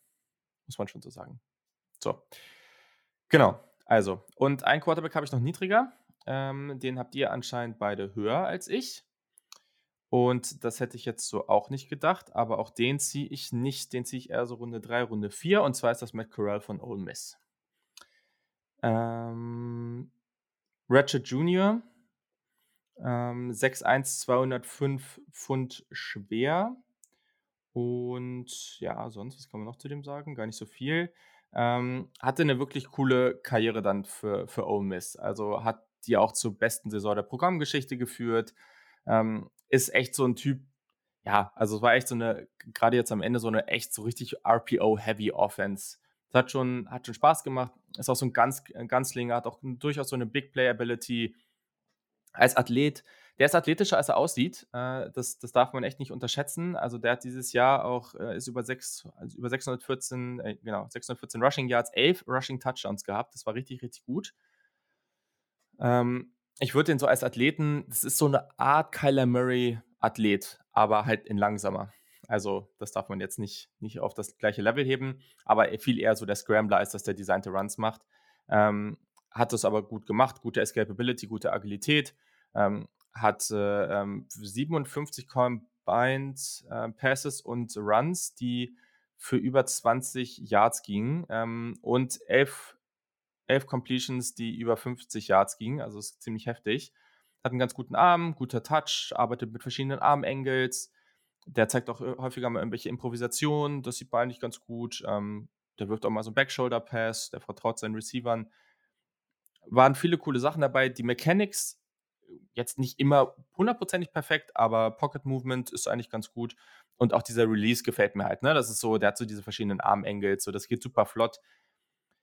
Er hatte viel zu viele Turnover, wenn wir zur Kritik kommen. Mhm. Gehen jetzt nicht alle äh, Interceptions auf seine Kappe, aber Accuracy, gerade so bei Intermediate und, und ähm, tiefen Bällen, war sehr, sehr up and down. Ähm, tiefe Bälle häufig unterworfen, viele Fumbles. Ähm, Decision Making, also der musste sehr, sehr selten wirklich die Defense lesen. Sehr, sehr selten in dieser Offense. Und wenn er das mal muss, dann hat er halt also das ist mein Hauptkritikpunkt. Das, der hat brutale Probleme damit, die Defense zu lesen. Also gab es so echt einige Situationen, wo man echt sagen kann, so, okay, das, jetzt, jetzt musst du es mal machen und da sind echt zwei, drei Leute, die da frei rumlaufen und ähm, du nimmst dir trotzdem, also und du läufst einfach los, weil du es irgendwie nicht gebacken bekommst. Und der hat zwar eine gute Athletik, aber es wird auf NFL-Niveau ja auch wieder weniger werden. Ähm, ja, meist schaut er halt auf einen, so lange auf einen Wide Receiver, bis der frei wird und sonst läuft er. Und das wird nicht mehr funktionieren. Der musste ganz, ganz selten wirkliche Passkonzepte spielen. Ähm, und ja, also auch so High-Lows oder sowas, so ganz simple Dinger, die der wirklich ganz schlecht gelesen hat an vielen Stellen. Mhm. Muss halt sehr, sehr selten eigene Entscheidungen treffen. Unter Druck wird er sehr schnell panisch in seinen Bewegungen. Also da hat auch gegen Texas AM zum Beispiel, da waren so einige Dinger dabei, wo ich dachte so, boah, keine Ahnung. Also das, das wäre so einfach gewesen, da jetzt irgendwie rauszukommen und dann läuft er darum wie so ein aufgescheutes scheutes Hühnchen oder was man da, weiß nicht, was das richtige Tier an der Stelle wäre. Ähm, Mechanics, was, was ich mir als Kritik aufgeschrieben hat, viele Heel-Clicks, also du willst ja diese breite Base behalten und die Beine nicht zu stark aneinander kommen lassen, sodass du halt praktisch so diese Base so ganz stark minimierst, weil dann wird alles irgendwie, dann, dann hast du nicht mehr diese gute Basis, um, um halt die konstante, diese konstanten Mechanics dabei zu behalten. Das war zu häufig. Und ähm, ja, er hatte viele Situationen, wo er die Completion hatte, aber wenn er das Placement besser gemacht hätte, dann hätte zum Beispiel halt ein Touchdown daraus werden können oder deutlich mehr Yards. Und die hat er dann liegen lassen. Ähm, ja, der wird sich in der Quick Passing Game, RPO-Style Offense, wird er sich, wird er sich wohlfühlen. Aber ich weiß nicht, wie stark der das wirklich lernen kann, dass der, ähm, dass der selber wirklich Entscheidungen trifft. Also das habe ich nicht gesehen, keine Ahnung. Ja. Ja, ich habe den tatsächlich an vier, aber auch nur, weil ich da halt irgendeine Nummer dran machen sollte. Musste wohl. Ähm, es ist für mich, also ich bin hundertprozentig bei dir, was, was die physischen Trades angeht, so, ne? Ähm, der hat auch, der hat ordentlich Slip, das sieht eigentlich wirklich gut mhm. aus. Ähm, auch seine Athletik ist, ist echt stabil. Ja. Für mich ist es halt echt, ich, ich sehe, diese Offense hat ihn mental einfach so sehr unterfordert, ähm, weil einfach 90% der Plays, und ich glaube nicht mehr, dass es eine grobe Übertreibung ist, vielleicht sind es 70%, mit einem Playfake anfangen und dann entweder gibt er den Ball ab oder er wirft einen Pass oder er geht den Ball selber zur Read Option. Und das sind einfach alles keine wirklichen Plays, wo du siehst aus einer NFL Pocket, ähm, was du, eh, was irgendwie translatable auf die NFL ist. Ne? Also, weil, so wie du es gerade gesagt, sorry, so wie du es gerade gesagt hast, also der Pass ist halt ein Pass. Also nicht, ne, also nicht so Play-Action und du, du gehst dann durch deine Progression, sondern das ist genau ein Pass, zu dem er wirft oder er wirft halt nicht zu dem. So. Genau, genau. Ja. Und ja, genau, es ist halt erst ein Teil dieser Option. So, wenn genau. er den Ball pullt, dann zieht, wirft er halt vielleicht den Slant ähm, oder er läuft selber damit. Aber das ist halt weh, also das hat einfach wenig mit NFL Football zu tun. Und ich habe einfach wenig gesehen, was mir irgendwelche Aussagen darüber gibt, wie eine NFL Offense abgehen könnte. Ne? Ähm, selbst wenn er, selbst wenn ich da mir Würfe rausgeschrieben habe, die wirklich stark waren, richtig, also NFL-Würfe, die richtig, wo er, ich sag's immer wieder, sorry, Pässe in enge Fenster haut, ne? Dann ist das aber ja. immer diese predetermined Throws, ja. wo du genau weißt, er, er bekommt den Ball, guckt nach rechts, aber er guckt nicht wirklich nach rechts, um sich da irgendeine Route anzugucken, sondern wird der Safety dahin läuft und dann dreht er sich nach links und wirft einen so geilen Seam-Ball über die Mitte, ne? Über den Linebacker drüber in ein enges Fenster. Herrlich. Aber, und das ist gute Execution. Das, das ne? Auch sowas willst du in der NFL brauchen. Auch das hat seinen Platz in der NFL. Aber trotzdem ist das ein Read. Und, und, und, also, er wirft den Ball halt trotzdem, also das Ding ist, er guckt dann auch nicht wirklich, ob der Safety da ist, sondern er wirft den Ball einfach. Und weil er halt mhm. einen wirklich soliden Arm hat und ähm, nein, weil er einen guten Arm hat und wenn die, wenn die Pocket clean ist, dann sind die Mechanics auch insgesamt super. Ähm, dann kommt so ein Ball halt an und dann sieht das aus wie ein wirklich starker Wurf. Aber es ist einfach wirklich, mental sehe ich wenig, was mir irgendeine Information über seine Qualifikation gibt. Ne? Und das ist halt mhm. halt ein riesiger, riesiger Punkt. Selbst wenn ich sage, okay, Accuracy ist, äh, ich, ich würde sogar sagen, die Accuracy ist eigentlich okay ähm, im mhm. Vergleich mhm. zu vielleicht Desmond Ritter. Aber mhm. ich kann mir nicht einfach nur diesen Körper angucken und sagen, I like the shape of you und wir werden den Rest schon irgendwie herzaubern. ja, ich finde den Song furchtbar. Ja, das ist wirklich, wirklich Deswegen, aber die, die frühen Songs von dem fand ich ehrlich, also das ist auch ein Guilty Pleasure finde ich, kann man es hundertprozentig anhören. Aber so neulich passt. Egal. Das war ein so harter Themawechsel. Von Aber ja. zu äh, Ed das ist super, ja. ja. Also, deswegen, ich bin auch super un unconfident in meine Projection für den, weil ich mhm. einfach realistisch keine habe. Ich kann nicht, ich kann keine Prognose abgeben, wie das ich in der FL mache. Ich habe einfach zu wenig gesehen. Nicht im Sinne von ja. Quantität, sondern im Sinne von qualitative Raps. Ja, also ich habe auch so eine Confidence Grade ähm, bei mir drin stehen, so, so nach dem Motto, wie sicher bin ich darin, was ich mir jetzt so aufgeschrieben habe und die ist bei McCorell auch relativ niedrig.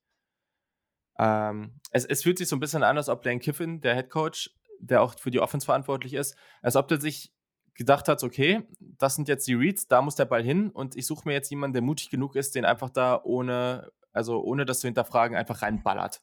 So. Äh, und das macht Matt Corell halt. Und das hat auch relativ häufig gut funktioniert. Ich muss sagen, ich habe ziemlich mit mir gekämpft, ob ich Ritter oder Corell dahin packe, weil so, du hast es richtig beschrieben. Corell hat schon gute Würfe und der hat vor allem auch so, also das sieht relativ natürlich aus, wie der da wirklich da aus dem Arm die Dinger rausfeuert, mit sehr schnellem Release. So das, das sieht schon einfach aus wie wirklich jemand, der natürlich gut den Ball werfen kann. Und das sieht auch besser aus als bei, als bei Desmond Ritter. Und Desmond Ritter hat vielleicht nochmal, oder hat meiner Meinung nach ein deutlich besseres Verständnis von dem, was da auf dem Footballfeld passiert. So, jetzt die Frage, was machst du damit? ähm, und da, ja, da war ich mir lange sehr unsicher. Ähm, bin ich eigentlich ehrlich gesagt immer noch, aber jetzt habe ich so gemacht. Ähm, also, das heißt, James hat jetzt, äh, dann hat mir deine Nummer 5 aber noch nicht, ne? Ja, du hast genau. McCurry an 4. Genau, so, dann haben wir hier die Nummer 4, Matt Corral bei James. Bei mir ist er auf 5, Desmond Ritter auf 4. Okay, ja, dann, und äh, bei Yannick ist Desmond Ritter auf 5. Das heißt, James, uns fehlt noch deine Nummer 5. Deswegen ähm, haut die doch mal raus. Meine Nummer 5, Kenneth Pickett. Kenny Pickett. Ähm, Quarterback uh, von Pitt. Okay. Habt ihr den höher? Krass. Also ein bisschen höher müsst ihr ihn ja haben, aber. Mich interessiert. Ja, es ist, es ist interessant, weil das ist, das ist so gefühlt so eigentlich der Spieler, der so ein bisschen so der, ja, wenn, wenn man das in dieser Klasse sagen will, dann ist das, glaube ich, so der Konzen am ehesten der Konsensus Einser, würde ich sagen. So vom, okay. von meinem Gefühl. So. Aber hey, feel free. Hau raus, bin gespannt. Ja, für mich ist ähm, Kenny Pickett die Definition von einem High-Floor-Player. Das mhm. kann ich schon vergleichen mit Mac Jones aus letztem Jahr vielleicht. Und nicht nur, weil das äh, weiße Average Dudes sind, sondern weil der Spielstil sich halt auch wirklich ein bisschen ähnelt. Ne? Ähm, Kenny Pickett ist ein funktionaler Athlet, ein Athlet, mit dem du im College Football was anfangen kannst. Äh, damit kannst du auch, dem kannst du auch ähm, eins, zwei, dreimal pro, pro Spiel so diesen Surprise Carry geben, der dann für solide Yards läuft. Das ist gut. Ähm, er ist, soweit ich das beurteilen kann, und äh, ich habe genauso wenig Expertise wie der nächste. Ähm, er hat ein gutes Spielverständnis, was, ähm, was ähm, auch das Decision-Making angibt, wie, er, wie bereit er ist, in gewissen Situationen Risiko zu gehen. Ähm, das ist vielleicht ein abgenutzt, eine abgenutzte Phrase, aber er weiß, wann das Play vorbei ist. Und äh, das ist viel wert. Und das, ähm, da, deswegen glaube ich, dass er ähm, diese haarsträubenden Fehler, die viele andere Quarterbacks drin haben, die so, die so schnell dazu führen, dass du halt aus, aus der Gunst eines NFL-Coaches fliegst. Ne? Ähm, er wird solche Fehler vermutlich eher wenig machen. Ähm, mhm. Er ist ziemlich accurate über die kurzen Distanzen des Feldes, ne? Ähm, fällt ein bisschen ab, wenn es über die Mitte geht, was halt zu meinem höchsten Kritikpunkt geht. Und es ist wieder unfair für ihn, aber er kann halt nichts dafür, dass er einfach von seinem physischen Talent einfach eine mhm. keine hohe Upside hat. Ja. Ähm, se also selbst wenn ich mir das geilste Szenario ausmale, dass der, dass der tief fällt, dass er am besten zu den Steelers fällt und ha haben die doch immer äh, Dingenskirchen als Offensive Coordinator, der mit den vielen Motions? Ich glaube schon, Boah. ne? Brauchst mich Sachen ich hier. Den, ähm, ich habe den Namen ähm, vergessen. Das Matt, war der, der frühere LSU Offensive ja, Matt Canada. Mit, mit Canada, ja, genau. So, jetzt muss mal kurz gucken. Jetzt haben wir hier Sachen. Ist äh, Offensive Coordinator der Pittsburgh Steelers. Ja, das ist korrekt. Okay, krass. Wenn Wikipedia nicht lügt. nee, ich, ich meine, ich hatte da auch was gehört. Bisschen wild, dass die ja. den behalten haben, aber das wäre eigentlich so ein Traum-Szenario, ne? Gutes, ja. also wirklich ein, ein, gut, ich will nicht sagen gutes Team, aber Big Ben ist ja jetzt weg, von daher ein Team, das ein Quarterback entfernt davon ist, wieder relevant zu sein. Ähm, und ich glaube halt schon, dass er ähm, in, so einer, in so einem Team soliden, solide NFL-Leistung bringen kann. Aber ich sehe halt wirklich nichts, was darüber hinausgeht. Und das ist halt bitter und das ist halt wie so viel in dieser Klasse oder wie so in so vielen Bereichen einfach Gewichtungssache, ne? Wenn du einen hohen Floor möchtest, dann bist du, dann wirst du Kenny Pickett deutlich höher haben, weil der halt wirklich einfach viele Sachen hat, die du ihm nicht mehr beibringen musst, musst ne? Natürlich mhm. sind NFL-Konzepte anders als College-Konzepte. Natürlich ist auch bei einem Quarterback wie ihm nicht garantiert, dass er mental mit einer NFL-Offense klarkommt. Aber alles, was er bei Pitt gezeigt hat, ist halt, lässt halt darauf, darauf schließen. Und das sind alles sehr gute Eigenschaften. Aber einfach. Auch was man, also ähm, was, was jetzt vom Senior Bowl rauskam, da hieß es auch von Coaches wohl, dass die Interviews wohl besser waren als die von den restlichen Quarterbacks. Ja, glaube ich hundertprozentig. Mhm. Ähm, aber es ist halt erstens das physische Talent, was zählt, und zweitens diese Second Reaction Plays, die du halt, ähm, die in der NFL so wertvoll sind, äh, wenn du halt eben nicht diesen Elite-Arm hast. Und ich habe das gerade nur eingebaut, damit ich Carsten Strong irgendwie verteidigen kann. aber du, du, brauchst halt irgendwas, irgendwas, was dich besonders. Weißt du, du brauchst diesen einen Elite-Trade. Ja. Wenn du keinen Elite-Arm ja. hast, dann musst du halt wenigstens irgendwo mobil sein und äh, Dinge außerhalb der Pocket ähm, machen, die deine Offense halt irgendwie weiterhelfen. Und da schlägt es halt so ein bisschen zurück, dass er so abgeklärt ist, ne? Dass er einen so abgeklärten, soliden Eindruck macht, dass er weiß, wann das Play vorbei ist.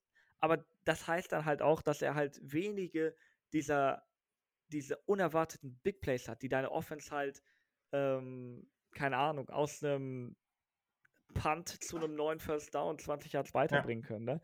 Das ist halt, du hast bei vielen Quarterbacks so eine zweischneidige Schwert. Die, die machen schon verdächtig oft dumme Sachen, aber dafür springen halt auch teilweise wirklich geile Sachen dabei raus und du musst halt gucken, in welche Richtung das Pendel gerade sch schlägt und bei Kenny Pickett steht das Pendel halt relativ still in der Mitte.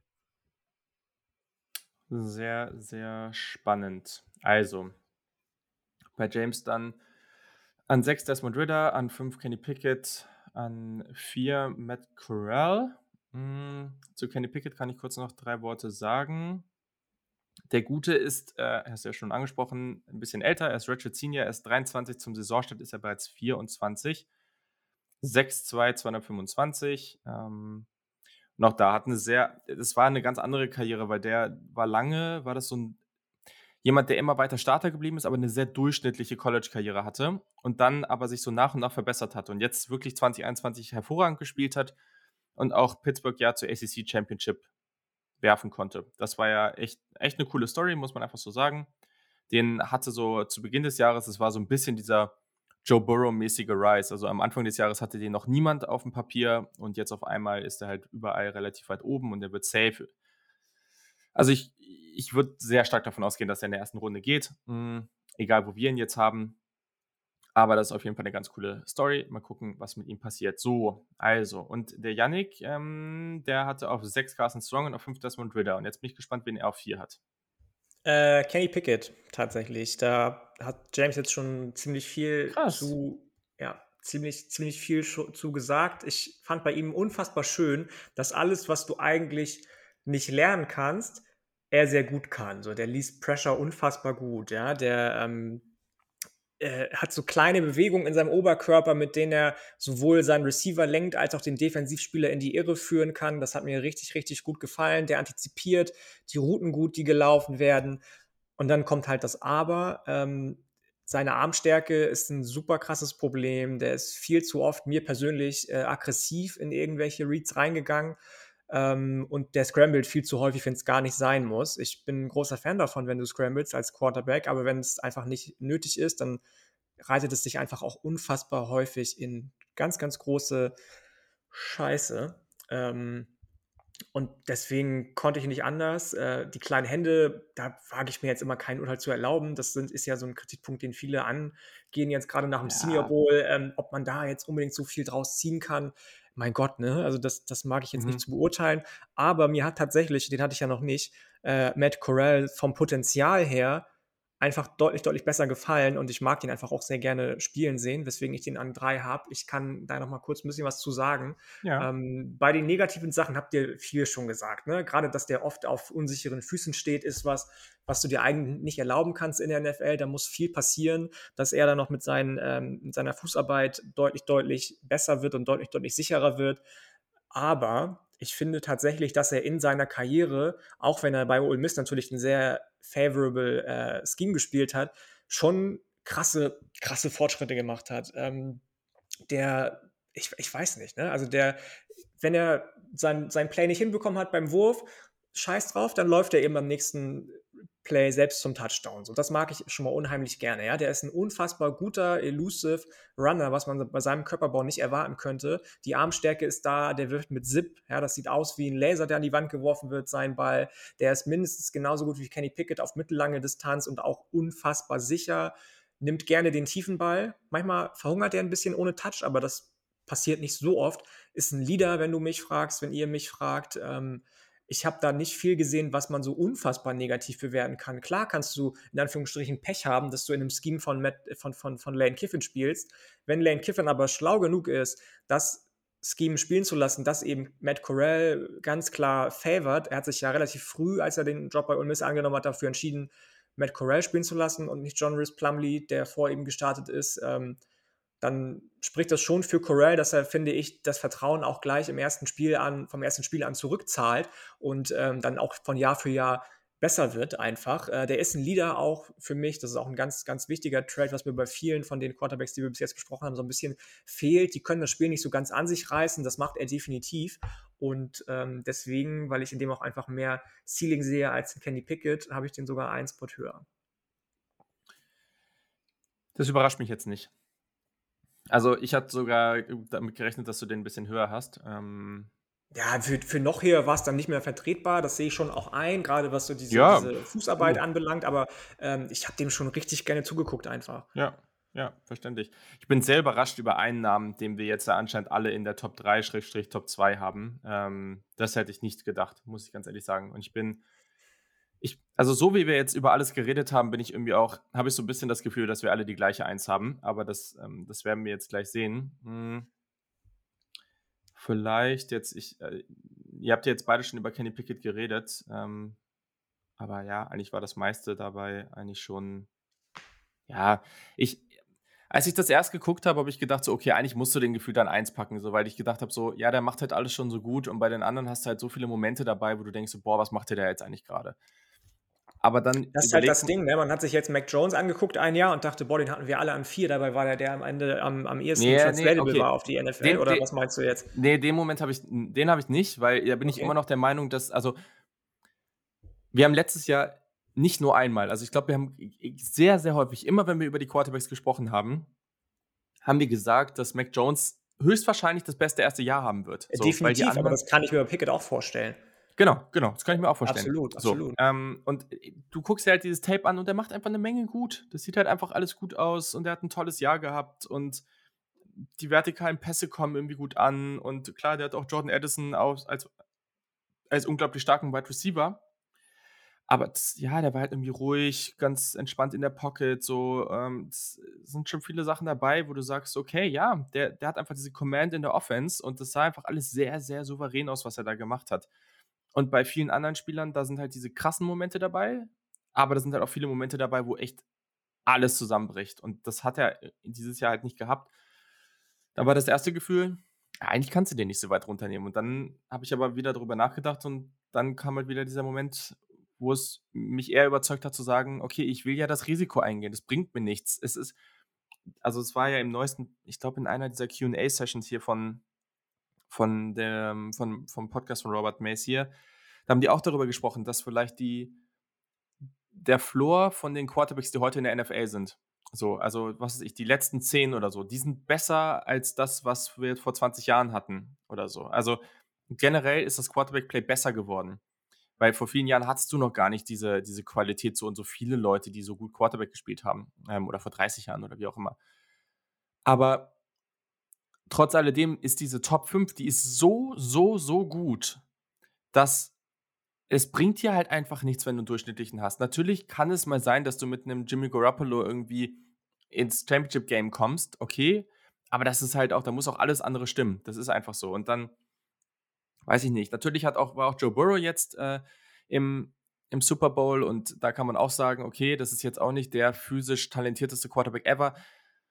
Aber der ist vielleicht auch noch mal einen Tacken dynamischer und der hat halt einfach ein Pocket-Movement und so ein paar Qualitäten, die jetzt nicht rein auf Athletik beruhen, die aber wirklich so elitär stark sind. Und das ist dann, das darf man halt auch nicht vergessen. Ähm, und deswegen habe ich den dann jetzt halt auch hier. So ähm, schwierig. Und das Alter kommt noch dazu, muss man einfach vergleichen. Also einer, einer der beiden Quarterbacks, der jetzt kommt, ist auch nicht mehr so jung, aber der andere ist halt relativ jung. Und das sind dann zur, das sind dann, glaube ich, irgendwie zweieinhalb Jahre Unterschied. Das, also, ich finde, das ist genug, um es nicht zu ignorieren. Ja, so.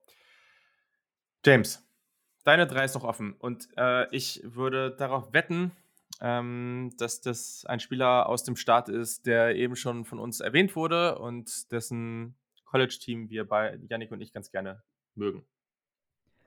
Ja, ich habe keine Ahnung von Geografie. Ähm, ich habe Sam Howell hier. Ihr müsst mir sagen, ob ihr den meintet oder nicht. Ich denke einfach mal schon. Ich glaube, ja. Ja, wir haben eben über die Carolina Panthers kurz geredet. Ähm, und dementsprechend ist das absolut korrekt. Und ich UNC gucken wir uns auch so ganz gerne an, beide. Ja. ja. Ich dachte, das wäre vielleicht so eine Kansas City-Aktion, die ja, die ja nicht in Kansas sind. Und ich dachte, ich wollte mich da jetzt nicht in irgendeinen äh, das ist fair. Nee, nee. setzen. Das passt. Weiß ja nie, wie die USA ihre wilden Staaten alle benannt haben ähm, ja, ich habe Sam Howell an drei. Mhm. Und auch da bin ich so ein bisschen am Hadern mit mir. Ähm, weil ich finde, der hat viele Sachen, die der echt gut macht. Ne? Das ist ein stabiler Athlet, ähm, was die auch sehr oft nutzen. Ne? Das war ein riesiger Bestandteil der Offense. Ähm, der hat eine sehr gute Accuracy, eine schnellere. Stimmt, schnellere das wollte ich noch fragen. Äh, hast du was von dem letzten Jahr gesehen? Also nicht ähm, 21, nein. sondern das Jahr davor? Okay, das ist interessant weil sich da auch noch einiges verändert hat. Ähm, aber ja, spannend. Ja, mach weiter, sorry. Genau. Ähm, die Accuracy hat mir wahrscheinlich in der Konstanz, gerade über die kurzen Distanzen des Feldes, ne, ähm, glaube ich, am besten von allen Quarterbacks gefallen. Das hat mich auch echt gewundert. Ähm, das hat mir wirklich sehr gut gefallen. Der ist super effektiv über die Mitte des Feldes, ne? Über die, also, ich sag mal so von 5 bis 10 Yards ähm, diese, diese tiefen Bälle über die Mitte, da, die ja immer so ein bisschen der Gradmesser sind, hast du in der Offense jetzt auch nicht so oft gesehen. Ähm, aber mhm. zumindest ist das Armtalent halt ähm, kombiniert mit der Release und dem Timing, was er halt hat, ne? Ähm, lässt für mich dafür sprechen, dass er das halt auf jeden Fall drauf haben müsste, auch wenn man es halt jetzt nicht so oft gesehen hat. Mhm. Ähm, mhm.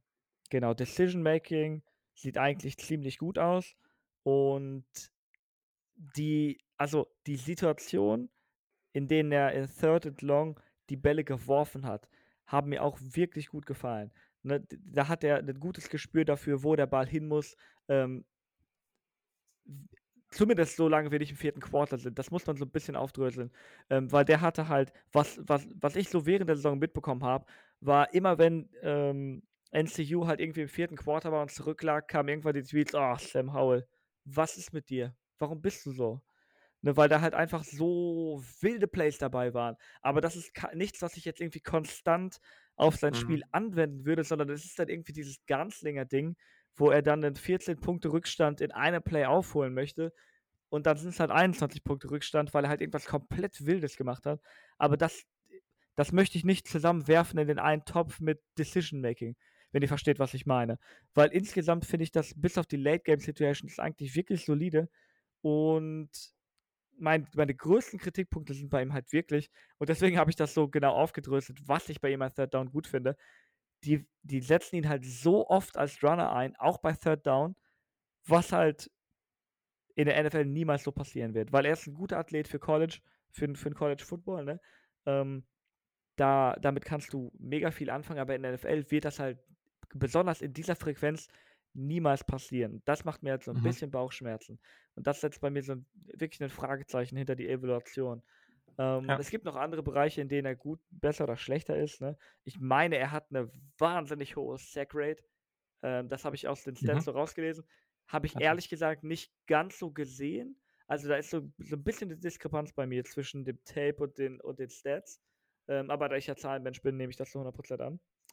ähm, aber ja, daran muss er auf jeden Fall arbeiten, weil mhm. ähm, ähm, das ist halt, keine Ahnung, gerade wenn du, ich weiß ehrlich gesagt nicht mehr genau, was ich sagen wollte, aber es ist für mich halt wirklich äh, hauptsächlich dieses, diese heftige Reliance ähm, auf die Quarterback-Rushes, die mir halt ja. ein großes Fragezeichen bei ihm machen. Wäre, da, wäre ja. das nicht, hätten wir einfach die, die, die Plays von ihm, die wir durch die Luft bei Third Down gesehen haben, wären das einfach alle Plays bei Third Down, wäre ich deutlich selbstbewusster. Aber irgendwo, ich, ich weiß gar nicht mal, ob das, ob das, ob ich das nennendes Vertrauen in ihn äh, nennen würde, dass die ihn so oft benutzt haben, oder einfach hohes Vertrauen in seine Fähigkeiten als Rusher und äh, besser nichts anbrennen lassen. Aber das ist halt schon, schon ein dickes ja. Minus. Ja, Sam Howell. Äh, schwierige Geschichte. Äh, kurz noch ein paar Sachen zu ihm. Also auch bei mir muss ich kurz dazu sagen, sei keine Pickett. Also bei dieser Top 3 bin ich jetzt äh, da angekommen, dass ich die in Runde 2 ziehen würde, aber ich würde halt auch niemanden in Runde 1 ziehen, so vom reinen Talent. Wenn am Ende jemand in Runde 1 gezogen wird, was passieren wird, dann ist das okay. Das meine ich damit nicht, aber ich hoffe, man, man versteht, was ich damit ausdrücken möchte. Mhm. Sam Howell ist ein, ist ein Junior, genau. Ähm, und ist 6'1 groß, 225 Pfund, also nicht der größte, aber relativ breit gebaut. Also der hat sich über die Jahre irgendwie ganz schön was angefuttert oder antrainiert, besser würde ich sagen. Ähm, ich hoffe, er ist 17... nicht kriminell und breit gebaut. Nee, nee. Ein bisschen chubby sieht er auch mal aus in den Armen, finde ich. Also ob das jetzt nur ja, trainiert ist, weiß der ich sieht nicht. schon, also vor allem wenn der läuft, siehst du das ja, was der da teilweise abfedern, also wie der sich da rauskämpft und so. Der hat schon echt Power. Ähm, Einfach ein thick boy. Ja, das trifft es richtig gut. Mit über 17.000 Passing Yards hat er den Highschool-Rekord in North Carolina aufgestellt. Ähm, und das, ich habe das neulich schon auf Twitter rausgehauen. Das Problem an der ganzen Geschichte ist so, in 2020 und das Jahr davor, also der ist ja schon als Sophomore, hatte der ja schon, also am Ende des Sophomore-Jahres hatte der ja schon 25 Starts ähm, auf dem Buckel, so, also sehr, sehr viel Erfahrung für seine jungen Jahre. Mhm das war ja ein richtig gutes Team in 2020. So. In 2021 hat man sich dann eine Menge vorgenommen, das hat dann nicht so funktioniert. In 2020 haben wir uns immer gewundert, da war ja diese coole Offense und Diami Brown und Des Newsome, die beiden Receiver, die jetzt in der NFL sind, und Michael Carter und äh, Javante Williams, die beiden Running Backs, die jetzt in der NFL sind, haben das jetzt zu einer sehr spannenden Offense gemacht. Mhm. Und das war halt eine nice Umgebung für ihn. Gleichzeitig ist man sehr viel gelaufen. Also da haben wir uns teilweise gedacht, so, okay, also ihr habt einen ziemlich coolen Quarterback, wieso passt ihr eigentlich so vergleichsweise wenig mit dem? Dieses Jahr hat sich das dann sehr stark verändert und das ist so ein bisschen das Problem. Ich, ich finde es brutal schwer zu trennen, was sind jetzt die, die Umstände und was ist er. Weil dass das nicht so, also dieses Jahr ist einfach nicht so gelaufen für UNC, wie sie sich das vorgestellt haben, nicht mehr annähernd. Aber es hat sich halt auch sehr viel verändert. Diese Offensive Line war teilweise echt eine Katastrophe. Diese Receiver-Gruppe hatte so viel Potenzial und am Ende war da genau ein Receiver, der das wirklich sehr gut gemacht hat. Yannick sagt seinen Namen, mir fällt er gerade nicht ein. Ähm, äh, Josh Downs. Josh Downs, so heißt der Gute, genau. Der hat hervorragend gespielt und der ganze Rest hat einfach überhaupt nichts gerissen. Das war also ganz, ganz merkwürdig. Hm. Du hast gesagt, aber man äh, James, muss auch sagen, dass da ja viel weggegangen ist. Ne? Also viele Spieler haben auch äh, auf der Wide Receiver Position UNC was total verlassen. Shuffle Brown zum Beispiel. Ja, aber ja irgendwann dann, nicht am Anfang. Ne? Also das, also ein paar. Ja, ja aber, aber auch Saison. nur, weil er auch nicht bedient wurde, muss man ganz ehrlich sagen. Es ja. war schon auffällig, dass Sam Howell und da war wahrscheinlich auch Mac Brown so ein bisschen in, involviert. Die haben ja schon bewusst Josh äh, äh, Josh Downs eingesetzt und auch bewusst dann äh, ja, ja. Sam Howell als Runner eingesetzt, weil genau. sie eben statt zwei gute Runner nur noch einen guten Runner hatten mit Ty Chandler, der von Tennessee gekommen ist. Ähm, also er wurde ja auch ganz anders dann genau. mit ins Spiel einbezogen und das ich glaube, dass das hindert seinen Draft-Spot so ein bisschen im Moment, weil man sein Spiel nochmal anders kennengelernt hat und nicht das gesehen hat, was man gewöhnt war von ihm. Das finde ich ein bisschen unfair auch, muss ich sagen. Aber es ist halt super weird, ne? Also ich weiß überhaupt nicht, was ich damit anstellen soll, weil er hatte das Jahr davor 146 Rushing Yards ähm, und letztes Jahr hatte er mehr als doppelt so viele Rushing Attempts und 828 Rushing Yards und 11 Touchdowns. Der hatte da Spiele, da war der so dominant als Runner und das war jetzt nicht, das wird sich nicht so auf die NFL übertragen lassen, weil das ist ein guter Athlet, aber jetzt auch nicht extrem. Aber der ist relativ physisch. Das sollte er aber in der NFL jetzt auch nicht immer raushängen lassen, weil du willst ja, dass dein Quarterback irgendwie auch mal durch die Saison kommt. Ähm, aber das ist schon ein tougher Dude. Also produktiv, super tough einfach. Ähm, und ich habe den jetzt, also weiß nicht, ob ich das gesagt hatte, ich habe den an zwei. Ähm, ja, Dito. Mhm. Ich glaube, der, ja, dann haben wir alle die gleiche Eins, wie ich es mir gedacht hatte. Also, das ist einfach jemand, der, der hat halt dieses Upside schon irgendwo, meiner Meinung nach, auf dem Level eines First Rounders. Also, der hat seit jeher wirklich eine super Base und richtig, richtig gute Mechanics. Er hat einen schnellen Release, der hat das sieht man halt immer gerne. Hat früher Baseball gespielt. Das ist dann immer so eine Sache, die ist ähm, sehr, sehr positiv, glaube ich. Das Ding ist, seine Deep Percentage, also Completion Percentage dieses Jahr ist heftig runtergegangen. Und woran liegt das jetzt? Weil, James, du hast eben gesagt, dass das dir so gut gefallen hat, dass er in den kurzen und Intermediate Bällen so stark war. Aber eigentlich war er so bekannt dafür, gerade diese tiefen Bälle so extrem gut anzubringen. Das war seine große Stärke.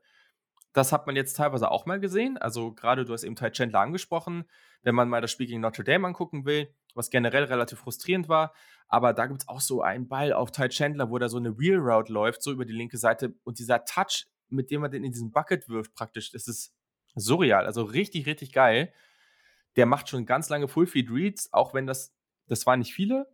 Das wissen wir auch, ne? Also, das, das ist ja schon länger so bei UNC, aber trotzdem, das kann der. Und ja, der war halt als, als Runner recht aktiv. Der kann an seinem Pocket Movement arbeiten. Das darf der gerne noch ein bisschen besser machen. Ähm, aber. Er wird so oft mit Baker Mayfield verglichen, ne? Gerade was das anbelangt. Ich finde, das ist er nicht. Das muss ich auch sagen. Ja, und der hatte, also Malik Willis. Also am College, wir reden jetzt über das College nur, ne? Ja, yeah, ja, voll, dass wieder voll. jemand denkt hier, äh, Browns, Aber das ist, aber das ist auch, ne? ne?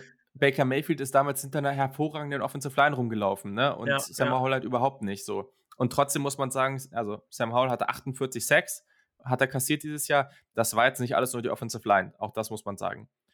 Ist natürlich witzig, dass den Spieler, den wir jetzt gleich noch alle vor, davor haben, der ist der einzige Spieler in dieser Klasse, der mehr hatte. Das ist natürlich ganz lustig. Ähm, aber ja, der macht schon eine Menge gut und der hat auch echt geile Plays unter Druck, auch wenn das nicht immer gut funktioniert, aber der hat, der ist halt super tough. Und das ist auch so das Ding wenn ich den als Quarterback, auch wenn der jetzt vielleicht nicht der ideale Spieler ist und der nicht alles gut macht und ich nicht sicher bin, ob man mit dem wirklich langfristig gewinnen kann in der NFL. Das Talent ist vielleicht irgendwo da, aber ich bin halt wirklich nicht sicher. Ich würde mich schon freuen, wenn mein Team den am Ende hat.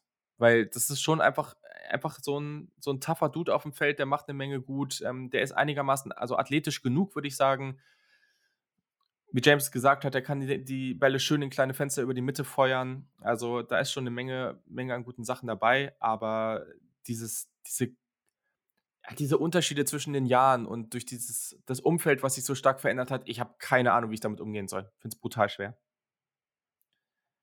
Ja.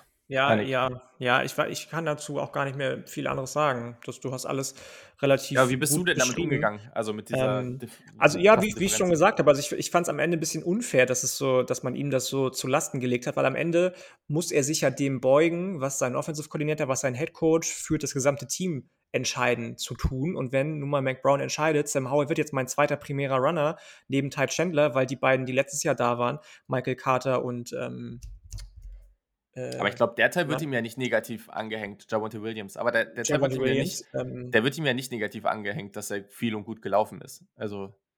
Ja, aber das klingt oft so, finde ich tatsächlich. Ja? Und das klang bei dir auch ein bisschen so gerade, dass, dass du nee, das Gefühl hast, dass, dass sein Spiel sich so verändert hat. Und da kann er aber zum Großteil einfach auch nichts für. Ich fand zum Beispiel, dass er vorletztes Jahr, also vorletzte Saison, so unfassbar krass darin aussah, das Feld nicht nur vertikal, sondern auch diagonal zu zerren. So, das, hast du jetzt in 2021 kaum noch gesehen, weil er eben nicht mehr diese krassen Receiver hatte, die er auch hatte, mhm. mit, mit ähm, jetzt nur noch Josh, Josh Downs, ähm, der ein krasser Dude ist, aber eben nicht auf die Art und Weise ähm, spielen kann wie seine anderen beiden Receiver aus dem letzten Jahr. Ähm, ich liebe seine Fußarbeit, der hat einen ganz sauberen Dropback, der hat eine unfassbar stabile Basis, dessen Leader, Deep Ball hast du angesprochen. Eigentlich hat er vieles, was du dir wünschst in deinem Franchise Quarterback. Ähm, dass, dass er jetzt so, so ein bisschen in Anführungsstrichen fallen gelassen wird, bei uns ja augenscheinlich nicht, weil wir den immer noch relativ hoch haben. Aber ähm, ich, wie gesagt, ich finde das ein bisschen unfair und habe eher versucht, das zu seinem, zu seinem Vorteil äh, auszutangieren, äh, dass, dass er eben auch gezeigt hat, dass er eben sehr solider, stabiler Runner ja. ist, dass er mit Druck gut umgehen kann.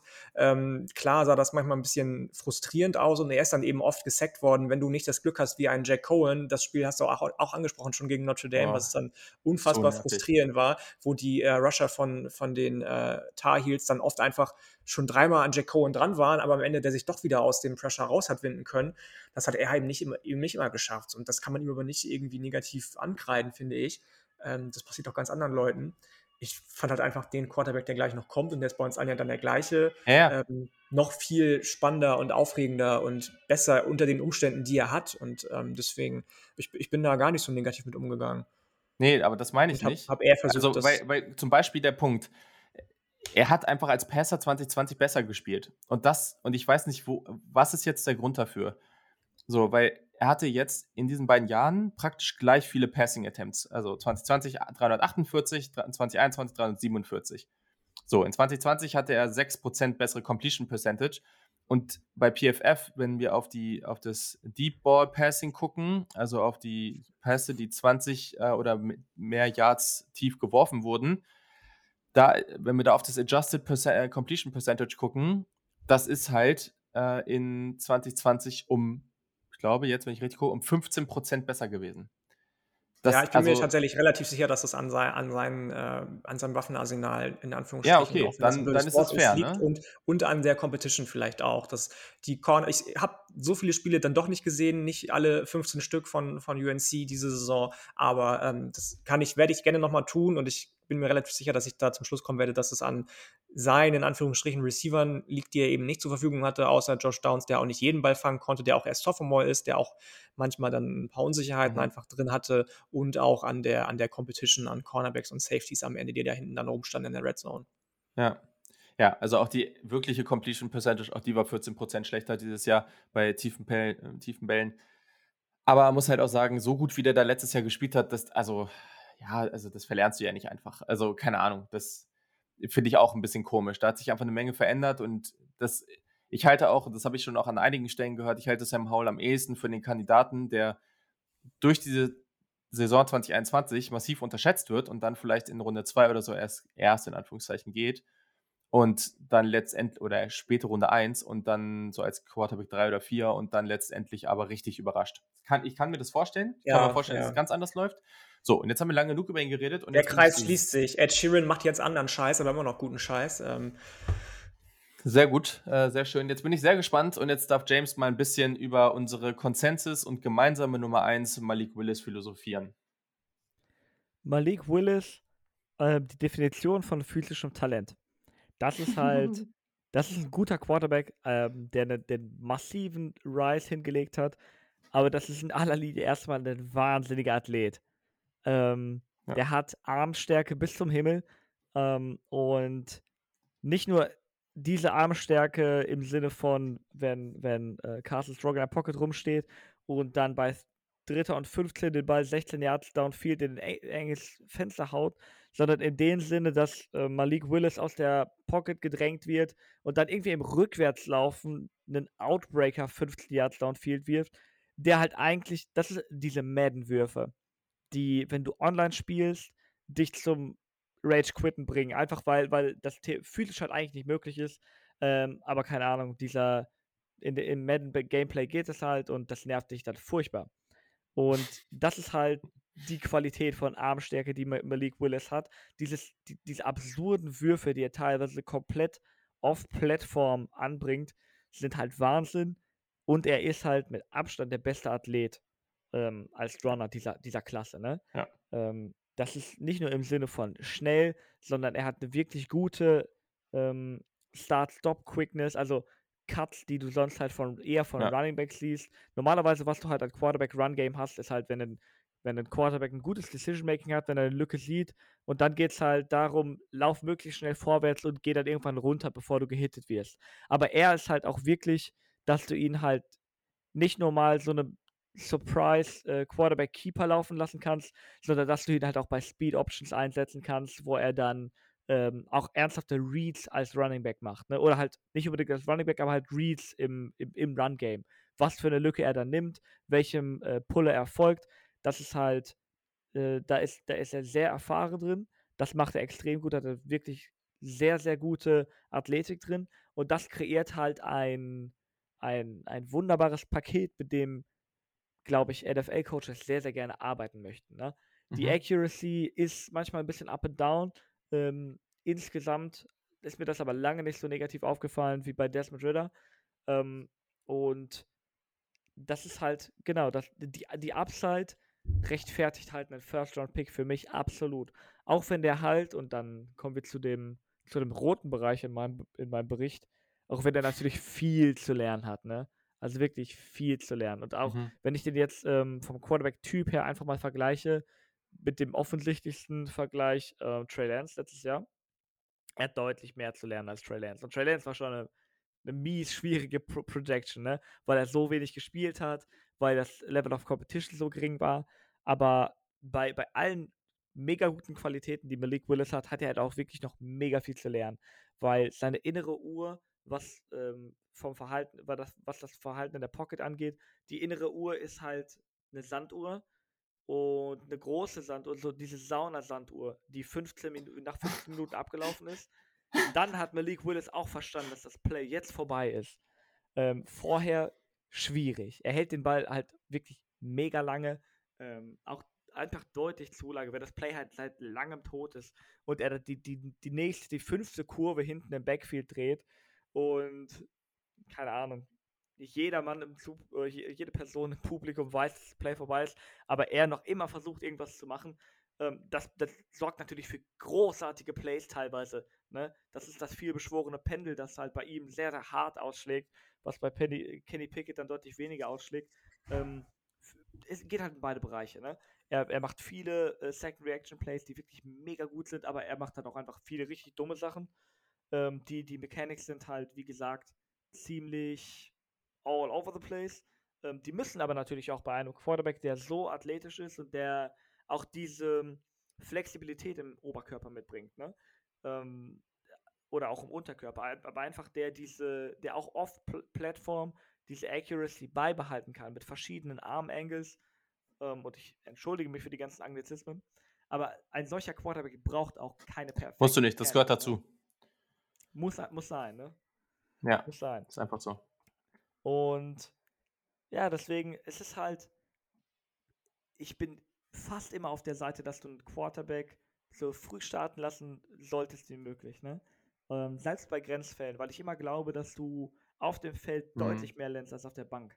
Aber ich glaube, ich würde Malik Willis auch, obwohl ich den in der ersten Runde ziehen würde, ich glaube, ich wäre eher cool damit, den Jahr sitzen zu lassen. Einfach, dass er so, einfach, dass er in, in dieses NFL-Ding reinkommt. Weil das, was die bei Liberty gespielt haben, war natürlich auch weit entfernt von NFL-Offense. Ne? Das ist bei den mhm. meisten Quarterbacks so, aber gerade wenn du ein Quarterback bist, den du eher wegen seiner physischen Traits und wegen seiner Big Plays wählst, dem wird es wirklich gut tun. Einfach ein Jahr an seinen Mechanics zu feilen, einfach auch, dass du einfach ein Jahr, selbst wenn es nur im Training ist, aber dass du ein Jahr Erfahrung in NFL Offenses bekommst. Ne? Auch wenn es natürlich nicht gegen eine Live-Defense ist und alles, aber trotzdem einfach, dass du, dass es sich so ein bisschen an die NFL assimiliert und ein bisschen, keine Ahnung, in diesen, in diesen Vibe reinkommt. ja, sehr gut. In den, in den Wiebe wie man sagen würde, wenn man dein Profil-Handle sieht, ne? Ganz Dann, genau. Äh, genau. oh mein Gott. Ach ja, ja, cool. Ich finde es irgendwie witzig, dass wir, obwohl ich gedacht habe, dass das irgendwie alles ziemlich auseinandergeht, hier mit unseren Rankings, äh, das ist es an einigen Stellen ja auch, haben wir uns am Ende zusammengefunden und die gleiche Eins, äh, Malik Willis von Liberty. Ja, also am ehesten der Quarterback für mich auch, wo ich sage, ja, denn wenn du den Runde 1 siehst, die Trades sind halt einfach da. Mm, das Ding ist auch hier, der ist halt Ratchet Senior und der ist zur Saison halt auch schon 23 und das nervt mich bei ihm so ein bisschen. Weil der braucht halt noch so viel Zeit und ach, warum ist er jetzt halt schon so alt? Das ist halt ein bisschen doof, ne? Also, aber klar, ne, so ein Team, was, äh, was noch einen älteren Quarterback hat, das aber der noch so ein Jahr oder zwei ist vielleicht ein bisschen viel, aber welche Teams haben das denn noch, solche Situationen? Atlanta und wer noch so?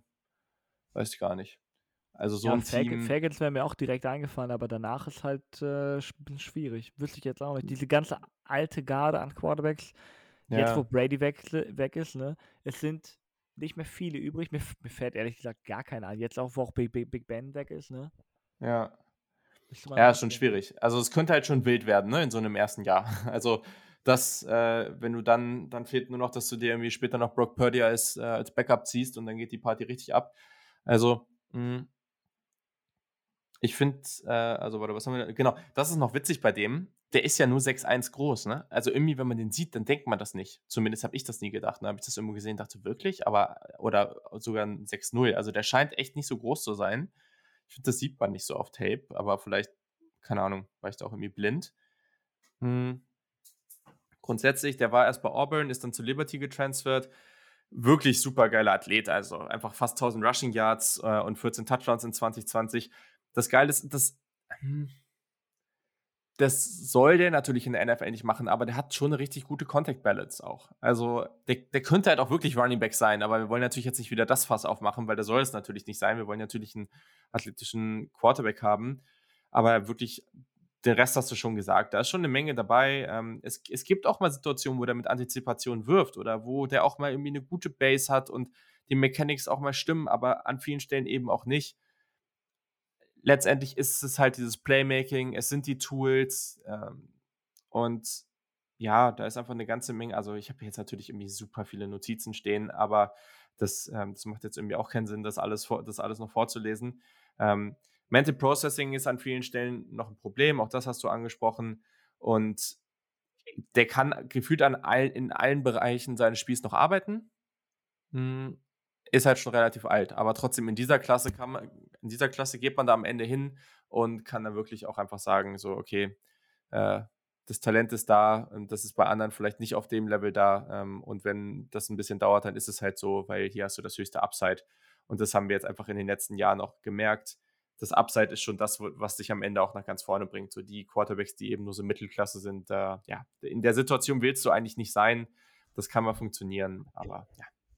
Außer du heißt Daniel Jones und darfst dann schon in deine vierte Saison starten irgendwann.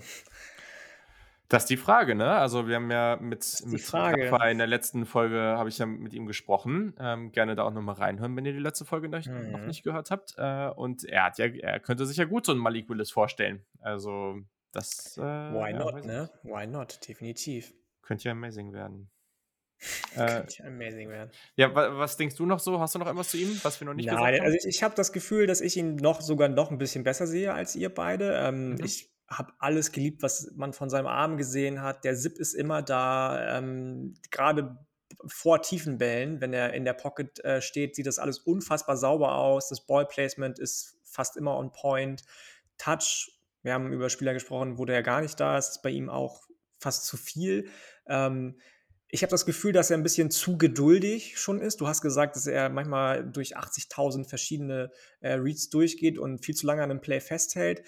ich glaube, dass es auch in was Gutes enden könnte, dass er so ein geduldiger Quarterback ist, weil ich meine, am Ende, wenn du so eine abgefuckte O-Line hast wie Liberty und äh, nicht unbedingt die heftigste Tiefe an äh, Receiving Weapons, die die Liberty nämlich eben auch nicht hatte, musst du fast schon entweder ein First Read oder gar kein Read Quarterback sein und so lange dann an dem Play festhalten, bis du selbst irgendwie eine Lücke findest, was er dann meistens aber auch gut geschafft hat, finde ich, ähm, und dann eben gezeigt hat, dass er im Run Game eine Waffe sein kann. Ne? Also den musst du fast schon in Designed Runs irgendwie reinschicken. Contact Balance habt ihr schon angesprochen. Mhm. Ähm, ich mochte einfach super, super viel an dem und ähm, das Einzige, was man ihm hätte ankreiden können, finde ich, dass er eben ein First Read Quarterback ist. Dafür kann er nichts, wenn er eben nur, wie gesagt, eine Anspielstation meistens bekommen hat von Hugh Freeze bei Liberty und der Rest einfach Trash ist, den sie da auf den Receiving Positions rumlaufen hatten. Ähm, deswegen kann ich alles unterschreiben, was ihr hattet, äh, schon gesagt hattet und noch viel mehr eigentlich. Ich finde den wahnsinnig, wahnsinnig gut und ähm, jedes Team, das irgendwo eine Quarterback-Need hat, ich habe ja auch mit Sascha über die Steelers gesprochen, das dürft ihr auch gleich auch noch anhören, ähm, da kam der auch kurz zur Sprache. Ich kann mir den über Washington super gut vorstellen, zum Beispiel unter Ron Rivera, der ja mit Cam Newton schon mal einen ähnlichen Quarterback hatte. Hm. Mhm. Warum nicht? Yes, damit haben wir es geschafft. Äh, es ist 22.49 Uhr. Wir haben die zwei Leute, Stunden fast schon eine halbe Stunde von Bachelor, von hier Dings verpasst, ey, von, von Prince Charming. Und boah, okay, wow. Ja, na dann.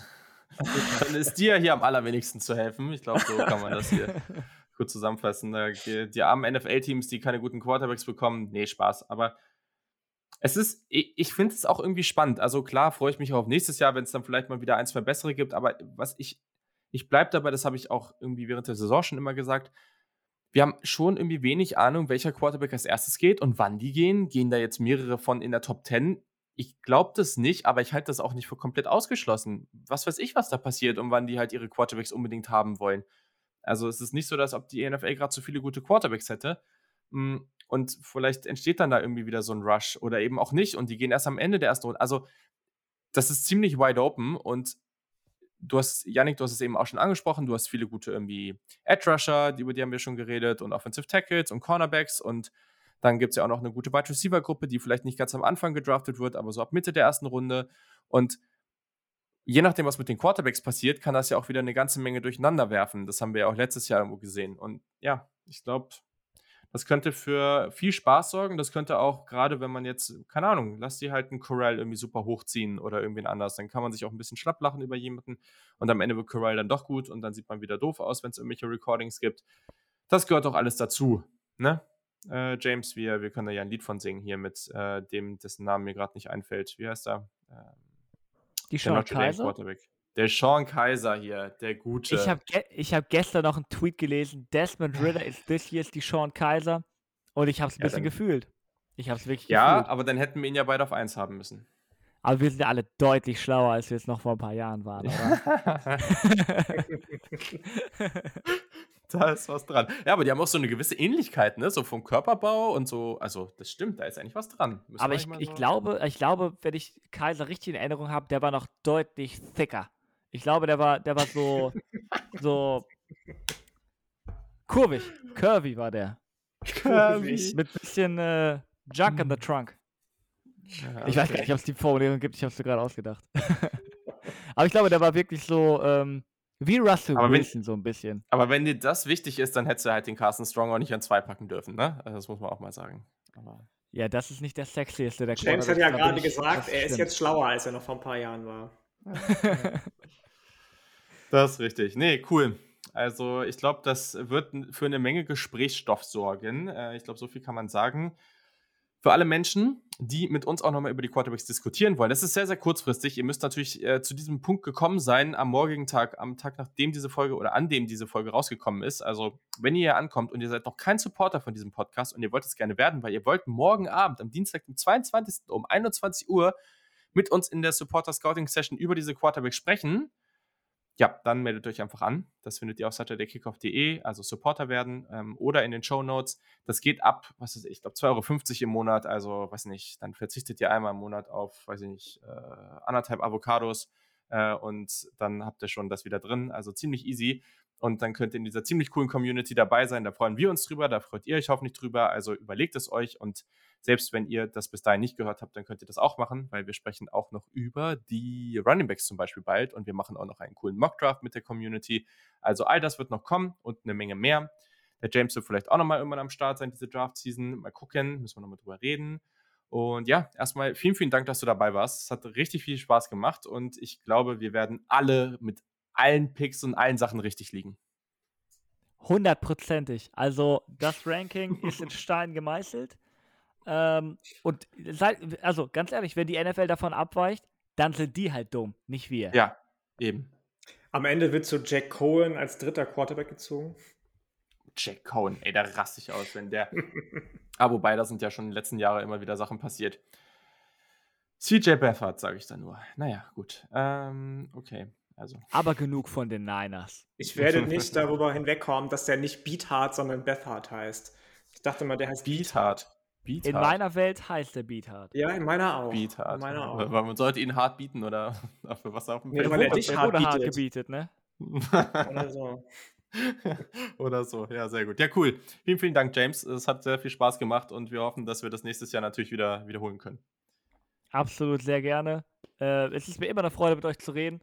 Und wenn es dann über NFL-Quarterbacks ist, umso besser. Sehr, sehr schön. So, Yannick, und jetzt hast du noch ein bisschen über die Steelers philosophieren dürfen. Ähm, das, ja, mit dem äh, lieben Sascha. Das hat viel ja. Spaß gebracht. Cool. Hört da gerne noch rein. Genau, also an diesem, äh, an diesem Punkt verabschieden wir uns. In der nächsten Folge wird es auch wieder einen Special Guest geben und wir werden ein bisschen mehr in NFL-Themen oder so diese Schnittstelle NFL, NFL Draft gehen und mal nicht über Prospects reden. Das ist die eine Ausnahme, die wir jetzt gerade machen. Also wird richtig, richtig cool, wird spannend. Wird ein bisschen mehr so um Trends in der NFL und solche Geschichten oder NFL Drafts, NFL und so weiter gehen. Das wird ziemlich cool. Und danach geht es weiter mit den Positional Previews. Ähm, ja, Hört noch rein zu den Steelers, egal ob ihr Fan seid oder nicht, wird interessant. Äh, und in diesem Sinne, habt eine gute Woche, bleibt gesund und bis zum nächsten Mal. Bis dann, ciao. Tschö. Einen wunderschönen guten Abend, Leute. Es ist wieder soweit. Wir haben eine neue Folge der Team Needs am Start. Letzte Woche habt ihr den lieben Rafa gehört vom Upside Fantasy Podcast, der mit Julian über die New York Giants gesprochen hat. Und ich würde mal behaupten, dass es jetzt mindestens genauso spannend wird. Und zwar geht es heute um ein Team, das, ähm, ich glaube, 18 Saisons in Folge denselben Starting Quarterback hatte, 18 Saisons in Folge keine Losing Season auf den Rekord gezaubert hat, beziehungsweise eben nicht gezaubert hat. Und zwar reden wir von den Pittsburgh Steelers. Dafür habe ich mir niemand geringen reingeladen, eingeladen als Sascha. Sascha ist ähm, Host vom Steelcast, der Podcast der Steelers Nation Germany e.V. Moin Sascha. Hallo, hallo Yannick, hallo da draußen. Ich freue mich hier sein zu dürfen. Schön, dass du da bist, auf jeden Fall. Schön, dass das geklappt hat. Ähm, wie geht's dir? Wir haben eben schon kurz gequatscht. Ist alles okay bei dir? Ja, alles wunderbar. Ähm, rein privat ist alles super und in sportlicher Sicht wird es, glaube ich, so spannend wie in den letzten Jahren selten bei den Steelers. Das ist doch schon mal ein gutes Vorwort. Ähm, wir haben eben schon kurz darüber gesprochen, dass ja einiges so getan werden sollte bei den Steelers. Bevor der oder die Draft aber stattfindet, gibt es ja immer auch noch diese viel geliebte oder eben sehr geschasste Free Agency. Glaubst du, dass die Steelers da schon einige Needs angehen werden? Ich hoffe es. Ähm, vor allem im Bereich Offensive Line haben wir ja auch immer noch brutale Needs. Wir haben eine sehr junge, unerfahrene Line, ähm, die eigentlich auch im Draft adressiert werden sollte. Und dann kommt es natürlich darauf an, kann in der Free Agency was getan werden, was natürlich die Needs im Draft dann wieder ein bisschen verschieben würde. Mm, mm, so sieht's aus. Siehst du irgendjemanden, der gegebenenfalls, falls er keinen neuen Vertrag unterzeichnen sollte, außerhalb der Steelers, ähm, den du gerne in, äh, in Pittsburgh, Pittsburgh sehen würdest? Oder sagst du, boah, ich lasse mich da voll überraschen, wer auch immer kommt, wenn das ein großer Name ist, ein dicker Fisch, nehme ich den gerne, weil eben die die äh, Line so, wie du schon gesagt hast, unerfahren ist und dir da irgendwie Bammel wäre, wenn man wieder nur in Anführungsstrichen über die äh, Draft, Draft gehen würde? Also wenn man einen guten Free Agent Tackle bekommen würde, würde ich Juhu schreien. Und man ist auch in der Lage, eigentlich Geld auszugeben, was bei den Steelers ja nicht so oft der Fall ist. Ähm, aber auf, auf irgendwelche Namen oder so habe ich mich da jetzt nicht eingeschossen, weil das mit dem Geld ausgeben ist natürlich wieder eine Sache, weil man hat auch sehr, sehr viele Löcher zu stopfen. Mm, ja, wir sind gespannt. Das ist ja wahrscheinlich bei jedem Team immer so, sowieso. Allgemein wird der Umbruch bei den Steelers ähm, wahrscheinlich größer als in den letzten 20 Jahren jemals. Alleine schon deswegen, weil du dir eben einen neuen Signal Caller besorgen musst. Ja. Ähm, über das Draft-Talent ähm, haben wir jetzt in der Folge, die jetzt gleich kommt, ähm, von dem Podcast allgemein auch schon gesprochen mit dem lieben James Wiebe. Aber ähm, wie siehst du das, wenn man ähm, sagen würde, man geht in Runde 1 auf Quarterback, man gibt dem Pick 20, den man hat, dann eben auch die wichtigste Position. Quarterback, wenn man einen neuen braucht. Ähm, wen hättest du gerne? Matt Corral, Malik Willis, Sam Howell, Kenny Pickett, damit er zu Hause bleibt? Was, ähm, wie siehst du das? Ja, in, in der Fan-Community, sage ich mal, schreien halt viele nach Kenny Pickett. Ähm, aber ich kann ihm jetzt für uns, für die Steelers, außer dass er bei den Pit Panthers gespielt hat, ähm, nicht so super viel abgewinnen, dass ich ihn bei uns sehen wollen würde. Ähm, Warum nicht? Ähm, ich glaube nicht. Also er ist von den genannten vielleicht derjenige, der am ersten, am ehesten sofort spielen könnte. Mhm. mhm. Aber ja, er ist halt immer noch ein bisschen so ein One-Year-Wonder und er muss ja, glaube ich, noch sehr, sehr viel beweisen, dass er das auch konstant umsetzen kann. Aber muss das was heißen? Ich meine, Joe Burrow ja. hat sein Team auch in die Super Bowl geführt. Nee, heißen muss es nichts, aber ich sehe ihn halt als nicht so gut, wie er jetzt zum Teil hm. gemacht wird. Also nee, ich verstehe, sagen, was du meinst, sagen ja, ja viele, es wäre der beste Quarterback im aktuellen Draft und hm, muss man sehen. Muss man sehen. Das, das wird sich sowieso zeigen. Dass, ähm, da haben Julian und ich neulich drüber gesprochen. Ich hatte letztes Jahr zum Beispiel an Safety, hatte ich Javon Holland an 1 und ich glaube, Julian hatte den nur an 3 oder 4 und jetzt, ne, da war unser Konsens auch nicht unbedingt da und ja. jetzt ist er bei Miami durch die Decke gegangen. Also das ähm, war auch richtig schön zu sehen dann, wie einer Recht hat und einer Unrecht, auch wenn wir am liebsten beide zusammen Recht haben. Aber bei ähm, ja, Kenny Pickett, da scheiden sich, glaube ich, die Geister, wie du schon gesagt hast. Ne? Die einen sagen, ja, der ist ja am meisten Pro-Ready Quarterback. Die anderen sagen, oh, der ist schon so lange dabei, hatte nur ein gutes Jahr. Dann gib mir doch lieber Matt Corral, gib mir Malik Willis, die auch einen gewissen, gewissen Rushing-Upside mitbringen, die auch ähm, beim Deep Ball wahnsinnig aggressiv attackieren können, ähm, was ich von ihm jetzt nicht so häufig gesehen habe. Wir werden sehen. Auf jeden Fall ähm, jemanden wie Big Ben zu ersetzen, auch wenn man ihn menschlich nicht immer für den saubersten Sportsmann gehalten haben muss. Da hast du mehr Insight als ich wahrscheinlich. Aber 18 Jahre Starting Quarterback zu sein, 18 Jahre seine Franchise zu äh, Winning Records zu führen, das muss dir erstmal jemand nachmachen. Ähm, lass uns noch mal kurz über die O-Line bzw. Tackle-Position sprechen. Du hast eben schon ein bisschen was gesagt. Wer weiß, ne? nimmt man sich einen Guard raus, um meinetwegen Trey Turner zu ersetzen, holst du dir einen Center, der die Position von Kendrick Kendrick Green übernimmt. Ähm, da gibt es so einige Namen. Ne? Sigon Johnson ja. von Boston College hat jetzt beim Senior Bowl richtig viel Liebe bekommen. Tyler Linderbaum von Iowa ist einer meiner absoluten Lieblingsprospects, der dann auf, ähm, auf Center spielen würde. Auf Tackle muss ich ganz ehrlich sagen, du, du hast jetzt auch schon gleich Tackle angesprochen. Ähm, ich sehe tatsächlich eher in den Interior-Positionen den Need, wenn man auf Tackle geht. Sagst du, ja, gib mir auch den besten, den ich da sehe? Also glaubst du, man würde sogar vielleicht eventuell ähm, einen Uptrade in Erwägung ziehen, damit man eben zum Beispiel nicht nur in Anführungsstrichen Ikem Ikwonu oder, oder Charles Cross abbekommt, was für mich auch klare First-Round-Talents sind, aber man kann dann ja eben auch sagen, nee, ich möchte, um Gottes Willen, den viele ja auch schon an Nummer 1 sehen, ähm, äh, äh, Offensive Tackle von, von, von, von, jetzt muss ich kurz lügen, ähm, Alabama, hilf mir kurz. Hm. Auf den habe ich mich gar nicht eingeschossen. Auf wen denn dann? Also, wir haben ja auch äh, intern schon ein bisschen Mock-Drafts gemacht in unserer Community und so. Ja. Und bei, bei mir springt Evan Neal, so Leute. Okay. natürlich Evan Neal, der Super. auch von vielen schon bei den Jacksonville Jaguars ja. an 1 gezogen wird in vielen Mock-Drafts. Okay, jetzt bist du wieder dran. Für, für mich wäre, wenn sie auf Tackle gehen in der ersten Runde, falls noch vorhanden, natürlich der angesprochene Charles Cross wäre für mich in 20 gar nicht so schlecht. Oder eben Daniel Falili oder Falele, je auch wie von man Minnesota. Mag, von Minnesota, ja. Mhm. Der ist halt wirklich, äh, ja, ein Berg an Mensch. Und ja, aber das, das sind halt auch wieder so Spieler, was ich vorhin schon angesprochen habe, die, die nicht viele Erfahrung haben. Und will man sich das dann für eine junge O-Line antun? Deswegen wäre es mir persönlich natürlich lieber, man könnte diesen Need erstmal in der Free Agency adressieren. Mm, kann ich verstehen, ja. muss dann nicht unbedingt noch, noch einen zusätzlichen jungen Spieler holen. Und wenn man dann vielleicht eher einen Guard noch wie einen Tackle holt, wäre für mich natürlich Kenyon Green von Texas A&M. Prädestiniert äh, natürlich, ne, ne, ja. Eine schöne Auswahl. Absolut. Vor allem, wir haben schon Texas A&M Jungs auf der Line und das, das, wird, das würde, glaube ich, richtig gut passen. Hast du, weißt du, ob die mit, mit, äh, mit Green auch schon zusammengespielt haben? Ja. Oder noch? Ja? Das wäre natürlich eine schöne Chemie dann, die dabei rauskommen würde. Ja, das wäre natürlich eine schöne Sache, auf jeden Fall. Ähm, wir haben über Quarterback gesprochen, wir haben über Interior O-Line gesprochen. Siehst du auf Defensive Tackle Need? Ähm, bisher Gerade mit der ja. Klasse, die sowohl auf Edge als auch auf Defensive Tackle ja sehr, sehr tief ist. Bisher habe ich die absolut gesehen. Ich muss jetzt auch dazu sagen, ähm, man wusste ja jetzt sehr, sehr lange bei uns, bei, bei den Steelers nicht, was mit Stefan Tuit wird. Ja.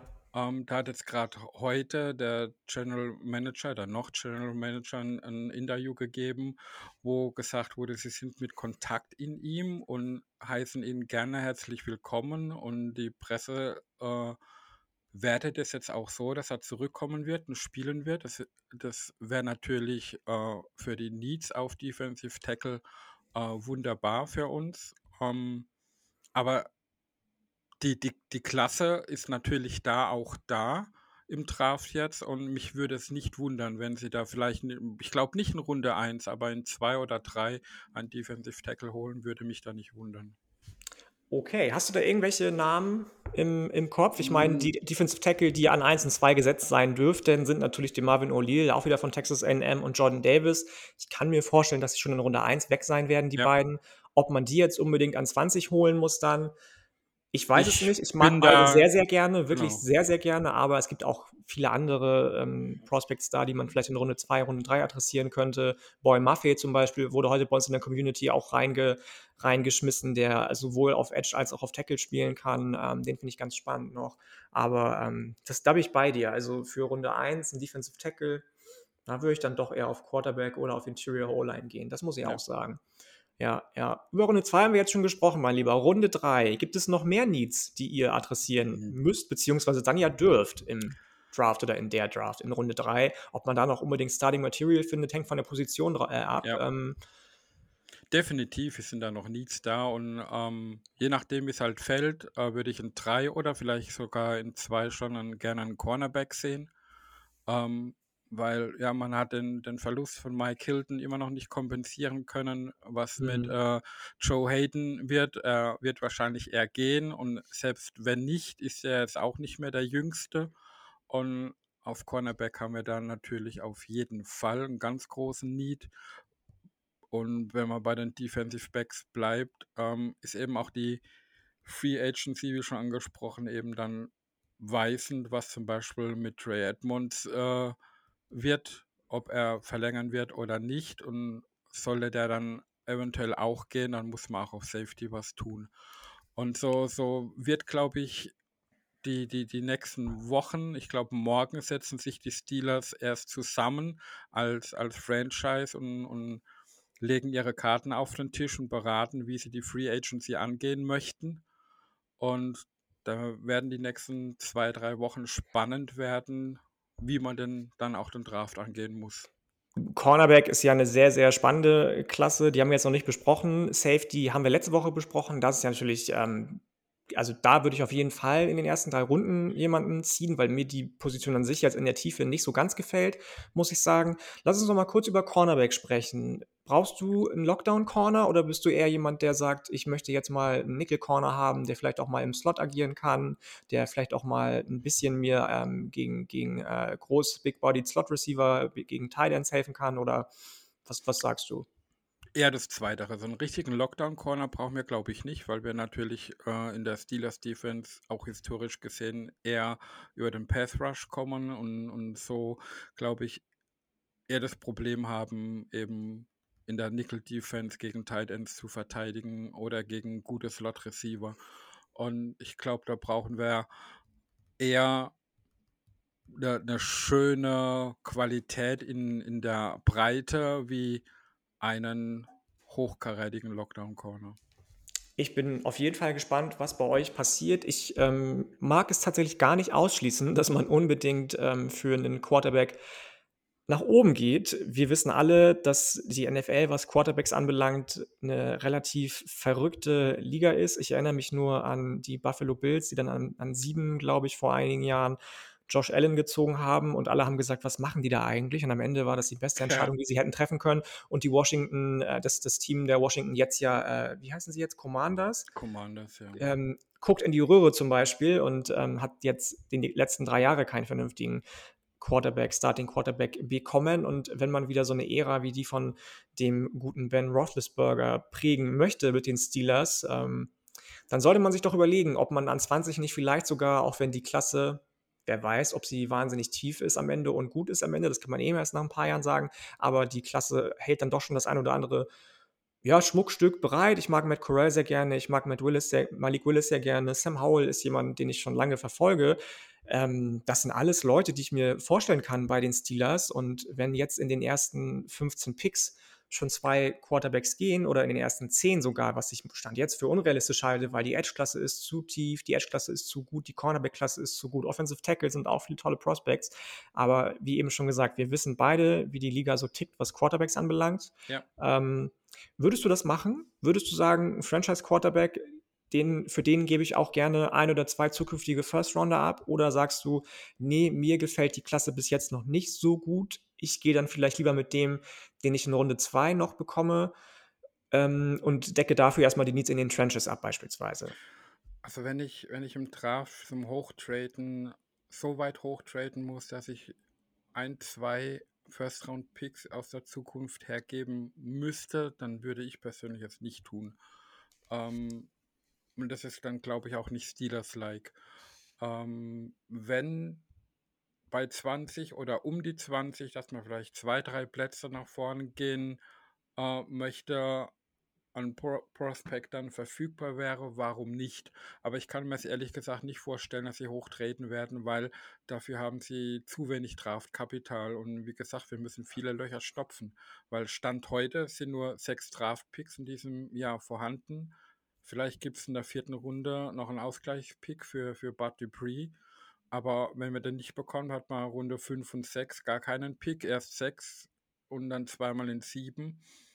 Und dann zukünftige First Rounder dann noch hergeben. Hm, ich weiß es nicht, ob das schwierig. Ja. Wobei ihr ja schon mal damit sehr gut gefahren seid, als ihr euch den guten Minka Fitzpatrick ja. im Nachhinein gesichert habt. Und wenn es wieder so eine Story werden würde, da würdest du auch nicht Nein sagen, oder? Natürlich nicht. Aber ich glaube, das war nach andere Voraussetzungen, weil das war ja eher ein Trade während der Saison und da kann man das ein bisschen anders einschätzen, wie jetzt mit einem reinen Draft-Prospekt. Das ist richtig, das ist richtig. Und ich glaube, ähm, dass die Positionen sich auch einfach nochmal so sehr unterscheiden, als dass man da einfach anders agieren muss. Ja. Ähm, aber naja, sei es drum. Dann, dann glaube glaub ich dann auch sogar, wenn man jetzt einen Spieler wie jetzt einen, einen Malik Willis bekommen würde, was ich persönlich sehr feiern würde, ähm, glaube ich trotzdem nicht, dass es unbedingt der Starter für, zwei, für 22 sein mm, muss. Mm. Und von daher bin ich da echt sehr, sehr gespannt. Wer wäre dann für dich der Starter für 22 am ehesten? Ja, einer der beiden, die aktuell im Roster sind, das wären eben Mason Rudolph oder Dwayne Haskins, über den mhm. man ja mhm. so gut wie gar keine Aussage aktuell treffen kann, wo sein Leistungsstand ist. Oder man geht halt dann doch nachträglich nach dem Draft nochmal einen Veteranen Free Agent an, um einfach um Konkurrenz in den Quarterback-Raum zu bekommen. Lass uns Josh McCown aus dem Retirement rausholen. Der regelt für die Steelers eine Saison lang. Alles klar. Mein Lieber, wir sind auch schon fast am Ende der ähm, kurzen Episode angelangt. Ähm, ich habe dich eben schon so nett beworben für, äh, beziehungsweise auch den Steelers Nation Germany e.V. Gibt es noch irgendwas, wofür du Werbung machen möchtest? Jetzt hast du einmal kurz noch die Bühne für euren Podcast Werbung zu machen. Auch den, die Shownotes verlinken wir natürlich für euren Verein. F äh, feel free, gerne.